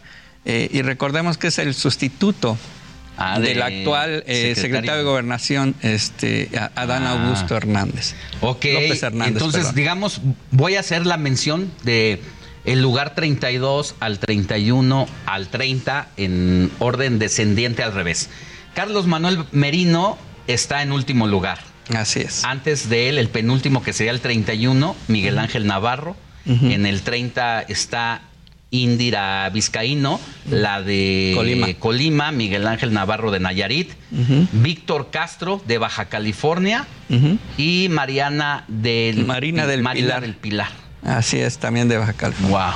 Sí, e- e- ellos eh, en realidad, eh, pues lo que son entidades que también tienen eh, de alguna manera una dinámica diferente en las redes sociales, porque pudiera ser que algunos de ellos en Facebook tuvieran otra dinámica, digamos, de contacto con la ciudadanía. Pero, eh, digamos, en su visibilidad pública, lo que toca a, a Twitter, pues realmente eh, están muy bajos y es un desperdicio porque al final del día es la plataforma, digamos, más activa en términos de la política nacional. Incluso para comunicar de una manera institucional es más formal Twitter. Por ejemplo, ayer los bloqueos en Baja California.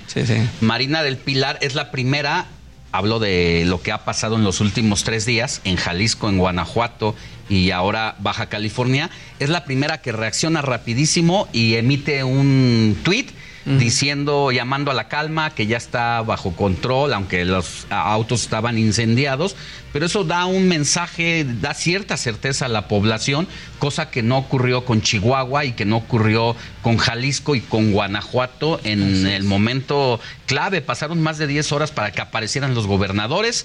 Mar- eh, Marina sí apareció en los primeros minutos Así es. prácticamente. Y es que, eh, digámoslo, Alex, también es muy interesante cómo se manejan las redes sociales, porque a diferencia de Facebook, Twitter es una comunicación instantánea.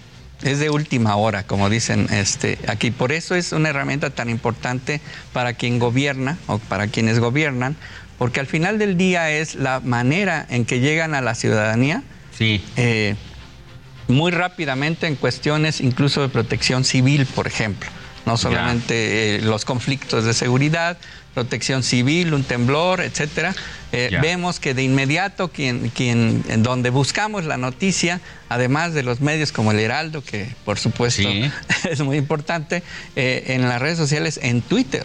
Entonces, es muy relevante esto porque al final del día es la posibilidad de que un gobernante pueda comunicarse de Claro. manera instantánea con sus públicos. Antes de que pasemos ya a la siguiente gráfica para que nos platiques y decir un dato curioso. Si bien Cuauhtémoc Blanco aparece en primer lugar de los 32 gobernadores con mayor número de seguidores, sí, sí, sí. que dices alrededor de 2 millones y medio, es bien interesante lo que el, el fenómeno que, que voy a decir, porque una cosa no está ligada con la otra. No quiere decir que por tener mayor número de seguidores sea el que mejor popularidad tenga. Así es. Ocurre un fenómeno al revés. Tiene Cuauhtémoc Blanco mayor número de seguidores, pero en la aceptación popular está clasificado en los últimos lugares de popularidad. No es bien, no es muy bien visto. Sí, sí, no, no es, no se corresponde. Y esto tiene también una, una digamos, una lógica porque al final del día la, las eh, redes digitales, digamos, son instrumentos que se, que se usan de comunicación lo, con los que puedes eh, jugar un poco con la percepción pública, ¿no? ¿A qué me refiero? Eh, ese número de seguidores que tienen, a veces no todo es real. Hay, hay seguidores falsos, hay bots, digamos. Oye, como diría el, el, el viejo sabio que vive allá en Berlín, política ficción. Así es, así es. Entonces, pues es, es también un, un, instrumento para que ellos se visualicen como importantes, mm. ¿no? O que la gente los visualice, visualice, como importantes por un número, digamos, X de, de seguidores que tienen. Pero ya cuando analizamos a fondo las plataformas, podemos ver realmente qué es lo que está pasando. Y eso es lo ya. interesante también de estos ejercicios. Muy interesante. A ver, ahora sí vamos a pasar mm. a la próxima gráfica que nos habla de que eh, a quién siguen también, ¿no? Exactamente. Este, a ver, cuentan, cuéntanos. Eh, eh, por ejemplo, aquí hay también un fenómeno muy interesante. El tema es eh, de, de, los gobernadores a quién siguen y a quién no siguen. ¿Por qué es importante esto? Porque eh, al final del día la, las plataformas son de comunicación y la comunicación es de ida y vuelta. Si tú mm. quieres estar en contacto con, no sé, con tu pareja, con tu familia, etcétera, regularmente la sigues. Eh, eh, y para que esto sea, digamos, un instrumento de comunicación, ¿qué pasa con los gobernadores y qué pasa con la ciudadanía? Ahí demostramos quién nos interesa, ¿no? Claro. Con quién queremos escuchar y con quién queremos hablar. Entonces, aquí es muy interesante porque, por ejemplo, en el caso de los gobernadores, hay gobernadores que, que, por ejemplo, todos siguen a Andrés Manuel López Obrador, que es el presidente de México. Todos. Todos, casi, bueno, casi todos, porque en realidad hay uno que no lo sigue, que es el, el gobernador de Coahuila, ¿no? Mm. Este, Miguel Riquelme, que en realidad no sigue al, al, presidente. Como tal. ¿No? Como tal. Todos siguen al, al, al presidente, pero eh, hay muchos de ellos que el presidente también les corresponde y les sigue. ¿No? Mm. Este, pero hay otros tantos que ni siquiera lo sigue, ¿no? Entonces, incluso de su propio partido, de Morena, hay eh, gobernadores que no lo siguen. Un ejemplo, como tú lo habías comentado hace ratito, una de las personas eh, más eh, activas, digamos por así decirlo, es Laida Sansores, la gobernadora de Campeche. ¿Qué es lo que pasa? Aparentemente tú puedes ver una relación muy importante de ella con el, con el presidente de México, pero a la hora de que revisamos las cuentas, resulta que el presidente no le sigue a ella. ¿Por qué será? ¿Quién sabe? Pero ¿por qué sí sigue a otros y a ella no? Ah, Esa es la pregunta. bueno, yo creo que después de ver los martes del jaguar, eh, ha de ver, en una de esas, no sabemos, a lo mejor sí la seguía y la dejó de seguir, o definitivamente no la siguió, pero yo creo que con lo que hizo el, en la semana de ponerse uh -huh. a bailar, yo sí, creo sí. que López Obrador confirmó su decisión de no seguir. puede ser, puede ser, quién sabe, pero este sí es interesante porque al final del día, por ejemplo, el gobernador de Coahuila es el único que no, que no sigue al presidente López Obrador, ni tampoco él al gobernador. Vámonos rápido porque hay datos bien interesantes todavía.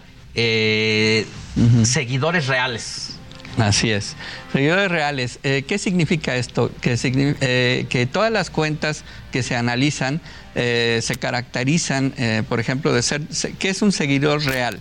Es aquel que tiene todas las, digamos, las posibilidades de identificarse como alguien auténtico en la red.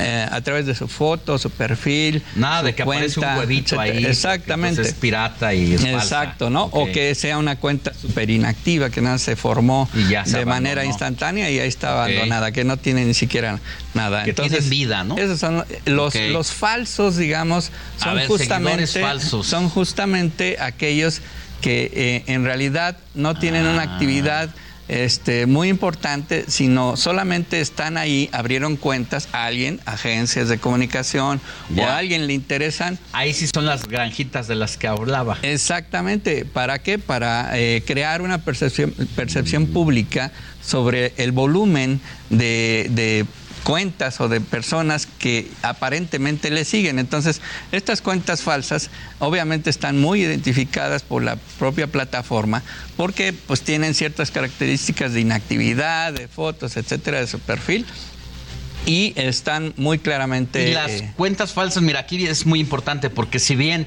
Cuauhtémoc Blanco tiene mayor número de seguidores, alrededor de dos millones y medio, seguido de la jefa de gobierno Claudia Sheinbaum, que tiene dos millones trescientos mil, más o menos, aparece en primer lugar de seguidores falsos Cuauhtémoc Blanco, que tiene cerca de 400 mil.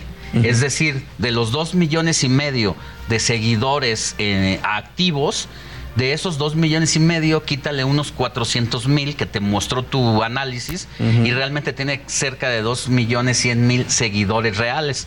El segundo lugar es Claudia Sheinbaum, que aparece con mm, 170 mil más o menos seguidores falsos de los 2 millones 300 mil que tiene.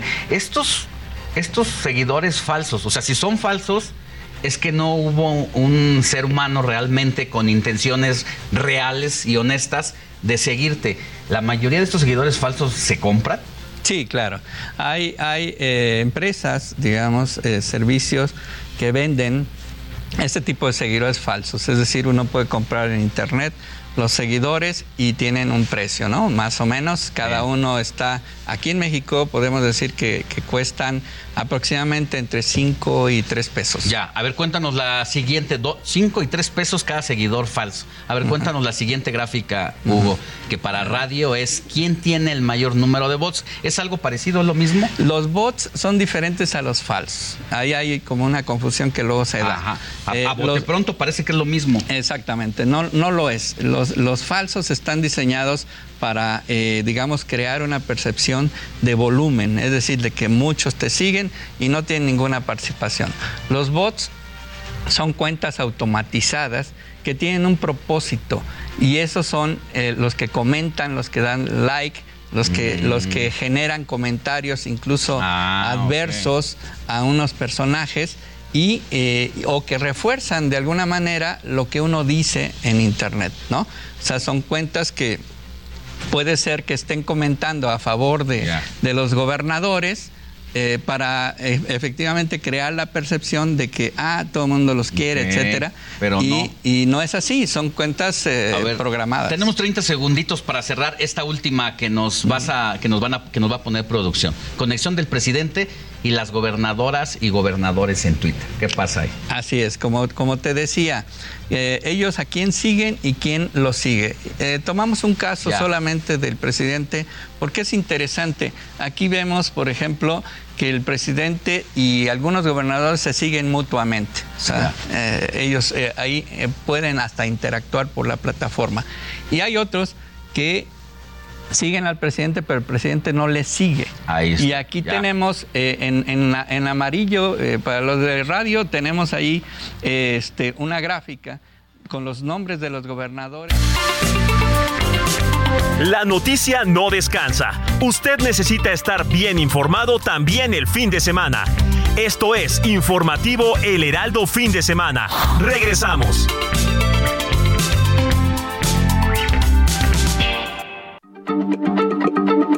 Heraldo Radio, la H se lee, se comparte, se ve y ahora también se escucha.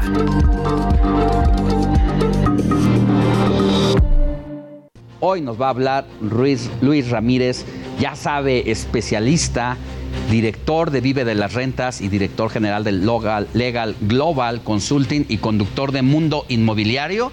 todos los eh, sábados, los puede escuchar aquí en el Heraldo Radio 98.5 de FM y también los jueves, mi querido Luis.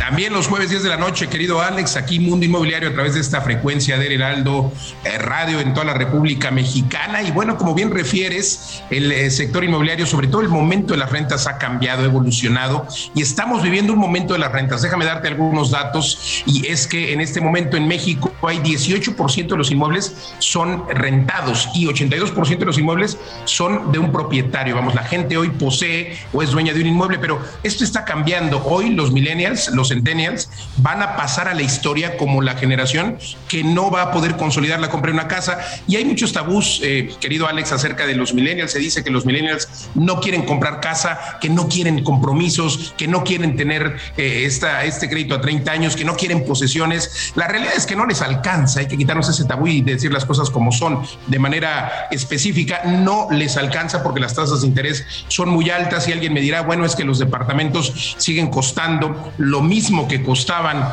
en el 2000, porque un departamento en la Ciudad de México en el año 2000 costaba 2 millones de pesos y hoy en el 2022 por ahí todavía encontramos algo de 2 millones de pesos. Eso es cierto, lo que ha cambiado son los metros cuadrados.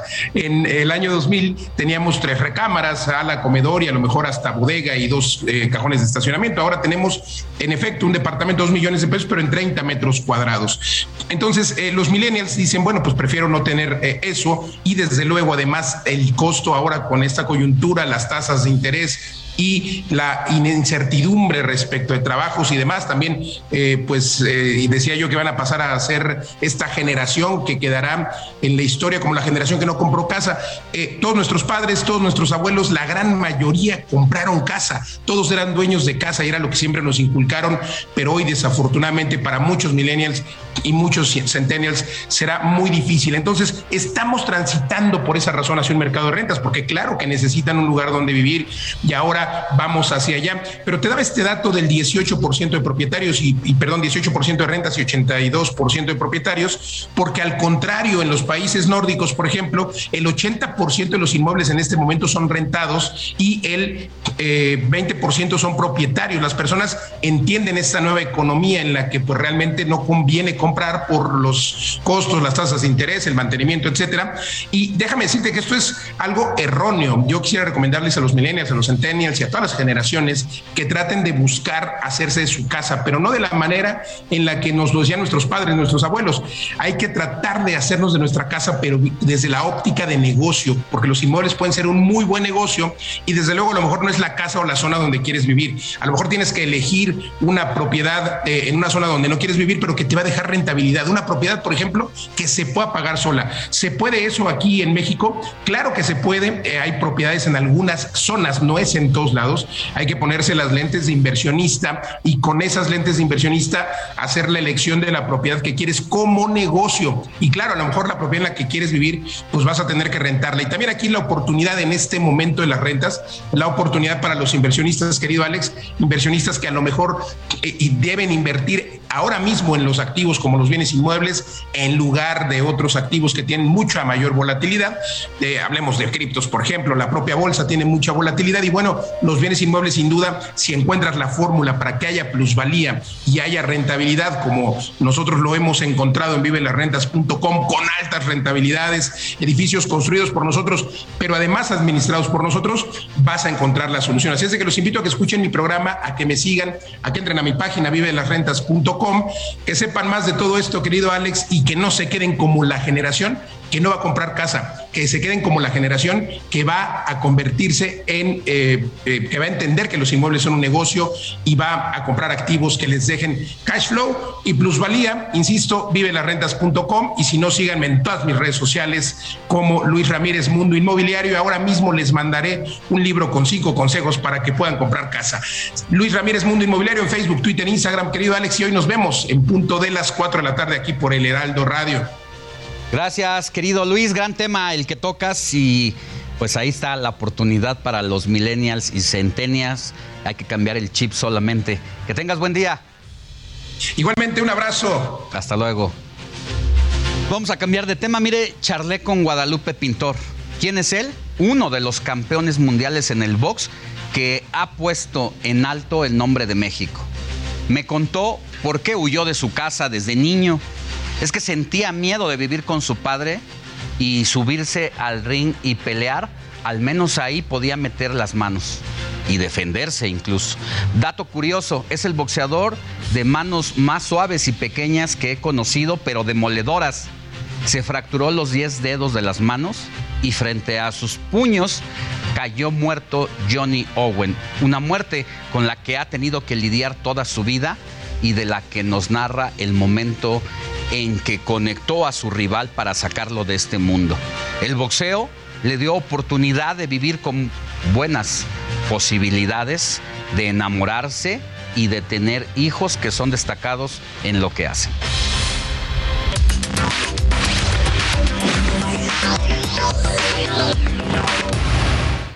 Estamos en la casa de Guadalupe Pintor, una leyenda del boxeo, ex campeón del mundo. Campeón, muchas gracias por habernos recibido en su casa. Encantado de su casa también. Oiga, ¿es cierto que si hubiera, usted hubiera tenido 11 dedos, los mismos 11 dedos que se hubiera fracturado? Pues yo creo que sí, sin, sin duda. Sobre todo porque pues escogimos una carrera difícil en la que hay esa posibilidad. ¿Pero se fracturó los dedos? Sí, varios, varios y fue en, en combates, en peleas, por un mal vendaje o por un mal golpe, en fin, pero sí tengo varias, varias fracturas en, la, en las manos. Normalmente los campeones del mundo, los boxeadores, son de manos grandes. Usted tiene las manos pequeñas y suaves ahorita que me saludó. Pues sí, ya este, en aquella época cuando la carrera, el hacha saca ampollas, hace callos, el costal, pues a veces no tiene uno, por ejemplo en mi caso cuando empecé en el box pues no tenía guantes, usaba unas guantaletas muy, muy delgadas y pues me lastimé las manos, terrible, tenía unos callos horribles. Y después cuando ya, ya me hice profesional, pues vinieron fractura tras fractura y a final de cuentas hasta concluir con una carrera llena de éxito. Las huellas, las cicatrices de la cara, ¿cuántas cicatrices? Híjole, también bastantes, unas encima de otras. Y bueno, pues a final de cuentas me tocó cerrar un ciclo en la Ciudad de México donde había box, donde había boxeadores, donde había managers, entrenadores, había pasión, pero más que eso, yo creo que había necesidad y eso lo convertía en pasión y, y te rifabas con todo hasta llegar a donde la carrera te diera oportunidad. Ahora, esas son las cicatrices visibles, pero hay cicatrices internas. Tiene una que fue pues en un combate que le marcó para siempre. ¿Es verdad? Sí, como no, es fue una tragedia realmente contra un boxeador del país de Gales, Johnny Owen, un gran guerrero, un gran peleador que pues me exigió, me exigió a dar el máximo y, y pues en ese máximo él, él dejó la vida. Regresemos ahorita a ese capítulo para que me desarrolle un poquito más y conversemos. Pero vamos a regresarnos un poco a los inicios de Guadalupe Pintor, pero sobre todo a Guadalupe Pintor niño. ¿Qué pasó en la niñez? ¿Es verdad? ¿Huyó de su casa? Sí, la primera vez me fugué cuando tenía unos 7, 8 años. Anduve por allá, por San Ángel, buscando para sobrevivir. Y pues era un chiquillo hábil, acomedido. A, alguien le pedía una oportunidad y me la daba.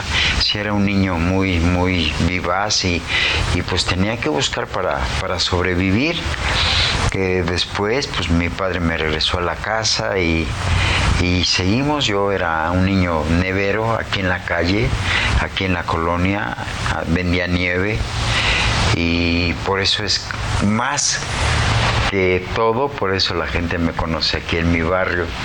aquí en mi delegación porque pues era un chamaquito que andaba en la calle buscando para sobrevivir hasta que hasta que entré al box y bueno me costó un poco de tiempo pero ahí fue donde eh, tuve el éxito que la vida me dio Cuando dicen la calle, significa que vivía de tiempo completo en ella. Sí, sí. Pues teníamos una casita donde llegábamos a dormir, con miedo a veces, porque qué terrible, qué, qué injusto es tener miedo. Y tenerle miedo a tu papá, yo creo que es lo peor que puede haber en la vida. Y así fue con nosotros. ¿Fue una mala relación? Muy mala, muy mala. No sé, yo no me explico por qué tuvo tantos hijos si no los iba a querer nunca, ¿no?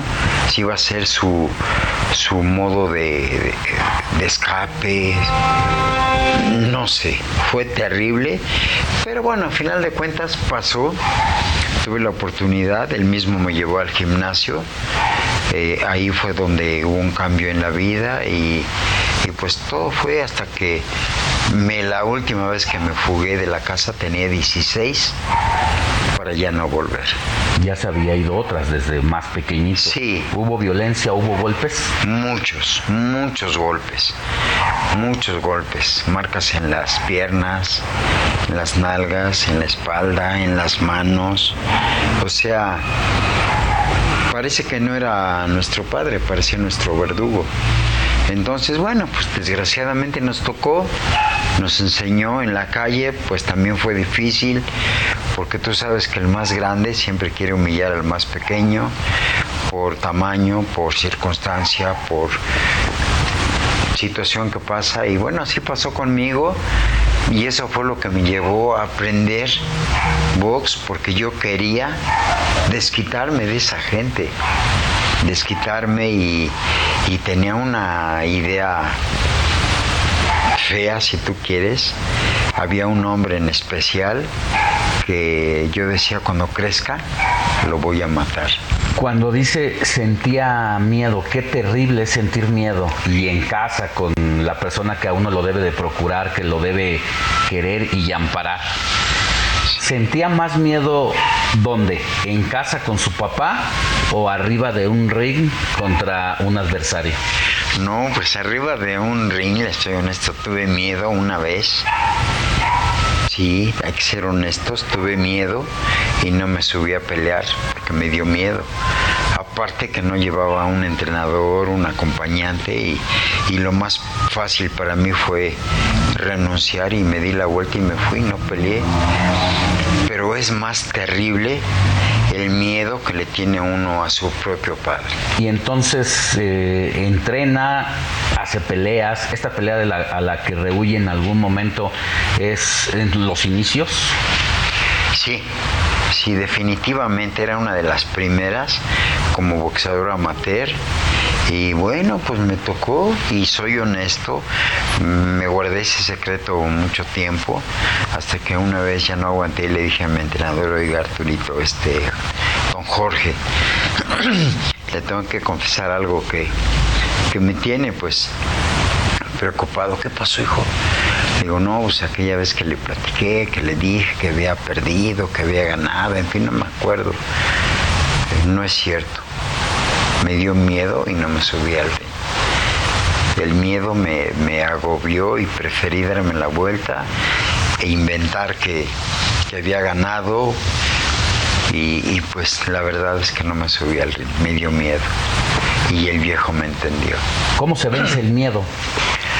Pues es trabajo, es constancia, es seguridad y a final de cuentas cuando yo elegí esto yo soñaba con ser, yo tenía mi ídolo, Rubén Olivares, siempre fue, siempre va a ser y hasta que me muera va a ser mi ídolo y yo quería ser como él.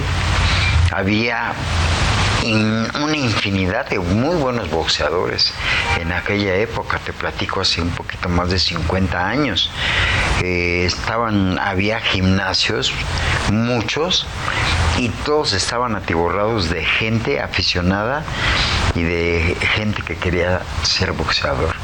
Y entre ellos pues hasta estaba yo y bueno, afortunadamente eh, había muchas figuras y no había muchos campeones del mundo, pero me tocó ser uno de ellos. Volvamos a ese momento de esa cicatriz del alma que eh, contra Johnny Owen. Sí, pues es, ahora sí que es una herida que nunca va a sanar. Ese, ese aspecto, ese momento vive conmigo, vive conmigo y, y pues siempre fue como un motivo para más luchar con más, con más fibra, con más fiereza y como un ejemplo de, de superar muchos aspectos. Hay oportunidades, alcohol principalmente, que tus amigos supuestos te invitan y pues yo siempre renuncié a ello. Cuando viene la pelea con Johnny Owen, pues estaba yo en un buen, estaba iniciando, era mi tercer defensa de campeonato del mundo. Entonces, pues yo soñaba, creía que había mucho todavía por delante y, había que llevar esa disciplina a la cual ya me había acostumbrado hasta el final y así fue. Pero ese, ese aspecto, ese detalle, esa escena, esa pelea, vive conmigo toda la vida. ¿No es fácil de superar? No, no es fácil. No es fácil. Es, es un reto, igual que, que la vida. Es parte de ello y honestamente no es fácil. Recuérdenos el episodio, el momento en que usted eh, pues lo lleva al límite, donde fallece en el ring, se lo llevan al médico. No, bueno, era el doceavo asalto. Yo lo tiré la primera vez en el noveno. Se levantó, siguió y tres rounds después, en el 12, lo tumbo una vez, se levanta, se ve como se limpia la nariz, estaba muy lastimado, pero acierta cuando el referee le dice si puede continuar, él con la cabeza sienta que sí, y después viene pues un volado de derecha tremendo en la, en la cabeza y cayó desmadejado. Yo tengo esa imagen en vive conmigo, cómo se dobló, se fue para atrás y cayó.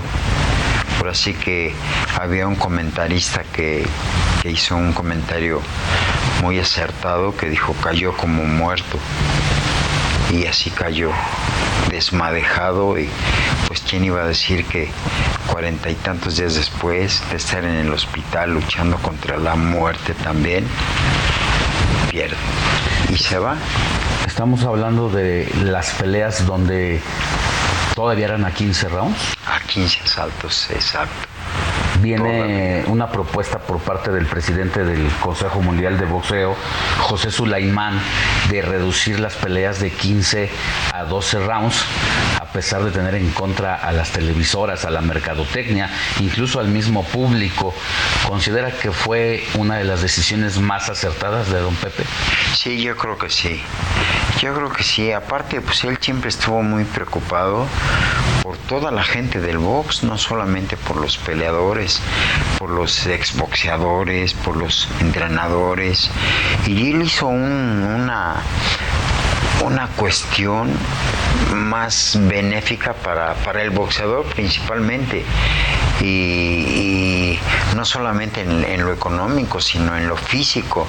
Fue un hombre que siempre se preocupó de alguna manera especial para que el boxeo tuviera una mejor oportunidad y, y, brillara, ¿no? Mucha gente no estaba de acuerdo, pero a final de cuentas era proteger el negocio. Si bien entonces lidió durante mucho tiempo y dice es algo que me va a acompañar siempre, pero cree que esto lo va a acompañar, pero cree que ya tiene paz, tiene tranquilidad al entender que simple y sencillamente se trata de un deporte y que cualquiera de los dos pudo haber tenido esa mala suerte? Pues Sí, sí, sí, y no es mala suerte, es final de cuentas un trabajo, un riesgo, y sí, realmente, ¿no? Es un trabajo bonito, difícil, peligroso, y desgraciadamente le tocó a él, me tocó a mí en diferente aspecto, pero es muy terrible. Y pues había que darle para adelante, para adelante. En lugar de ser una carga, una pena, más bien fue como una motivación. Me tocó después ir a pelear a, a muchas partes más y con la misma confianza, seguridad y yo decía, bueno, pues si algún día me toca y si es arriba de, de un ring, híjole, yo creo que no habría nada más bello que morirse en lo que hace uno con tanto cariño.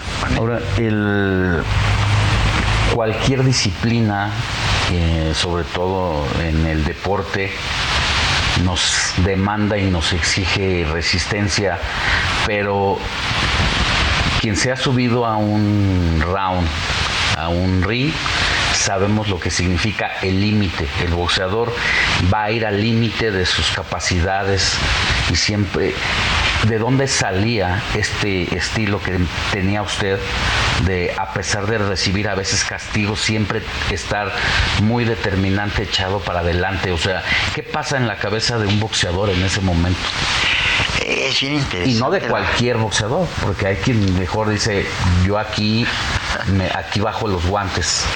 Es bien Pero, interesante esa pregunta porque, bueno, pues te capacitas por muchos años. A mí, como te digo, me, me, tardó 11 años para que me llegara una oportunidad por el campeonato del mundo. 11 años de golpes, de esfuerzo, de determinación, de, de lucha que a final de cuentas cuando llegue esa oportunidad es ahora o nunca. Y tienes que subir con esa mentalidad y subes. Yo te lo aseguro que muchas veces subí pensando que a lo mejor no me no bajaba bien, pero como traía tal entrenamiento, tal capacitación, que, que no, no hay quien te, te diga cómo ni para qué. No hay. El entrenador te entrena en el gimnasio. El manager conduce tu carrera, pero jamás, jamás se levantan a las 5 de la mañana a ver cómo corres, a ver qué tanta distancia, a ver qué tanto tiempo.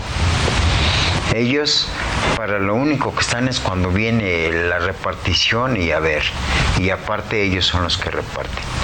Ellos cobran, te dicen esto es tuyo, esto es mío y, y dale para adelante. El entrenador como que tiene un poco más de compromiso porque es el que te capacita técnicamente para que sigas adelante. Él no gana mucho lo que le paga el entrenador y bueno, yo tenía esa, esa, ese detalle de que siempre le daba a mi entrenador una, una lana porque pues, él estaba ahí atrás de mí toda la vida. Y, y digo, es un poco difícil, pero pues a final de cuentas, como digo, es un negocio y, y hay que seguir y darle con todo. Don Guadalupe Pintor, muchas gracias por habernos recibido en su casa. Es su casa también y me da gusto platicar, comentar estos aspectos que ojalá sirvan de algo para que re reverdezca otra vez el boxeo en la Ciudad de México. Gracias. Con mucho gusto.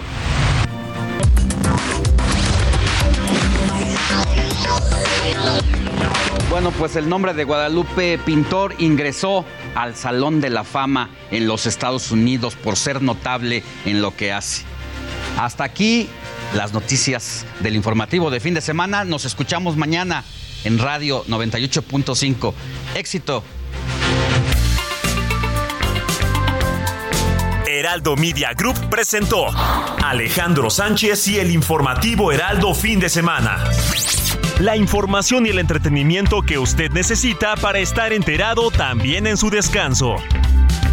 Por el Heraldo Radio, con la H que sí suena y ahora también se escucha.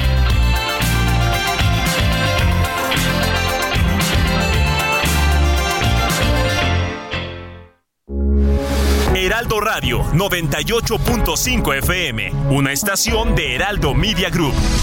Transmitiendo desde Avenida Insurgente Sur 1271, Torre Carrachi, con 100.000 watts de potencia radiada. Heraldo Radio, la H que sí suena y ahora también se escucha. Hey, it's Paige DeSorbo from Giggly Squad. High quality fashion without the price tag. Say hello to Quince. I'm snagging high-end essentials like cozy cashmere sweaters, sleek leather jackets, fine jewelry, and so much more. With Quince being 50 to 80% less than similar brands. And they partner with factories that prioritize safe, ethical, and responsible manufacturing. I love that. Luxury quality within reach. Go to quince.com slash style to get free shipping and 365 day returns on your next order. Quince.com slash style.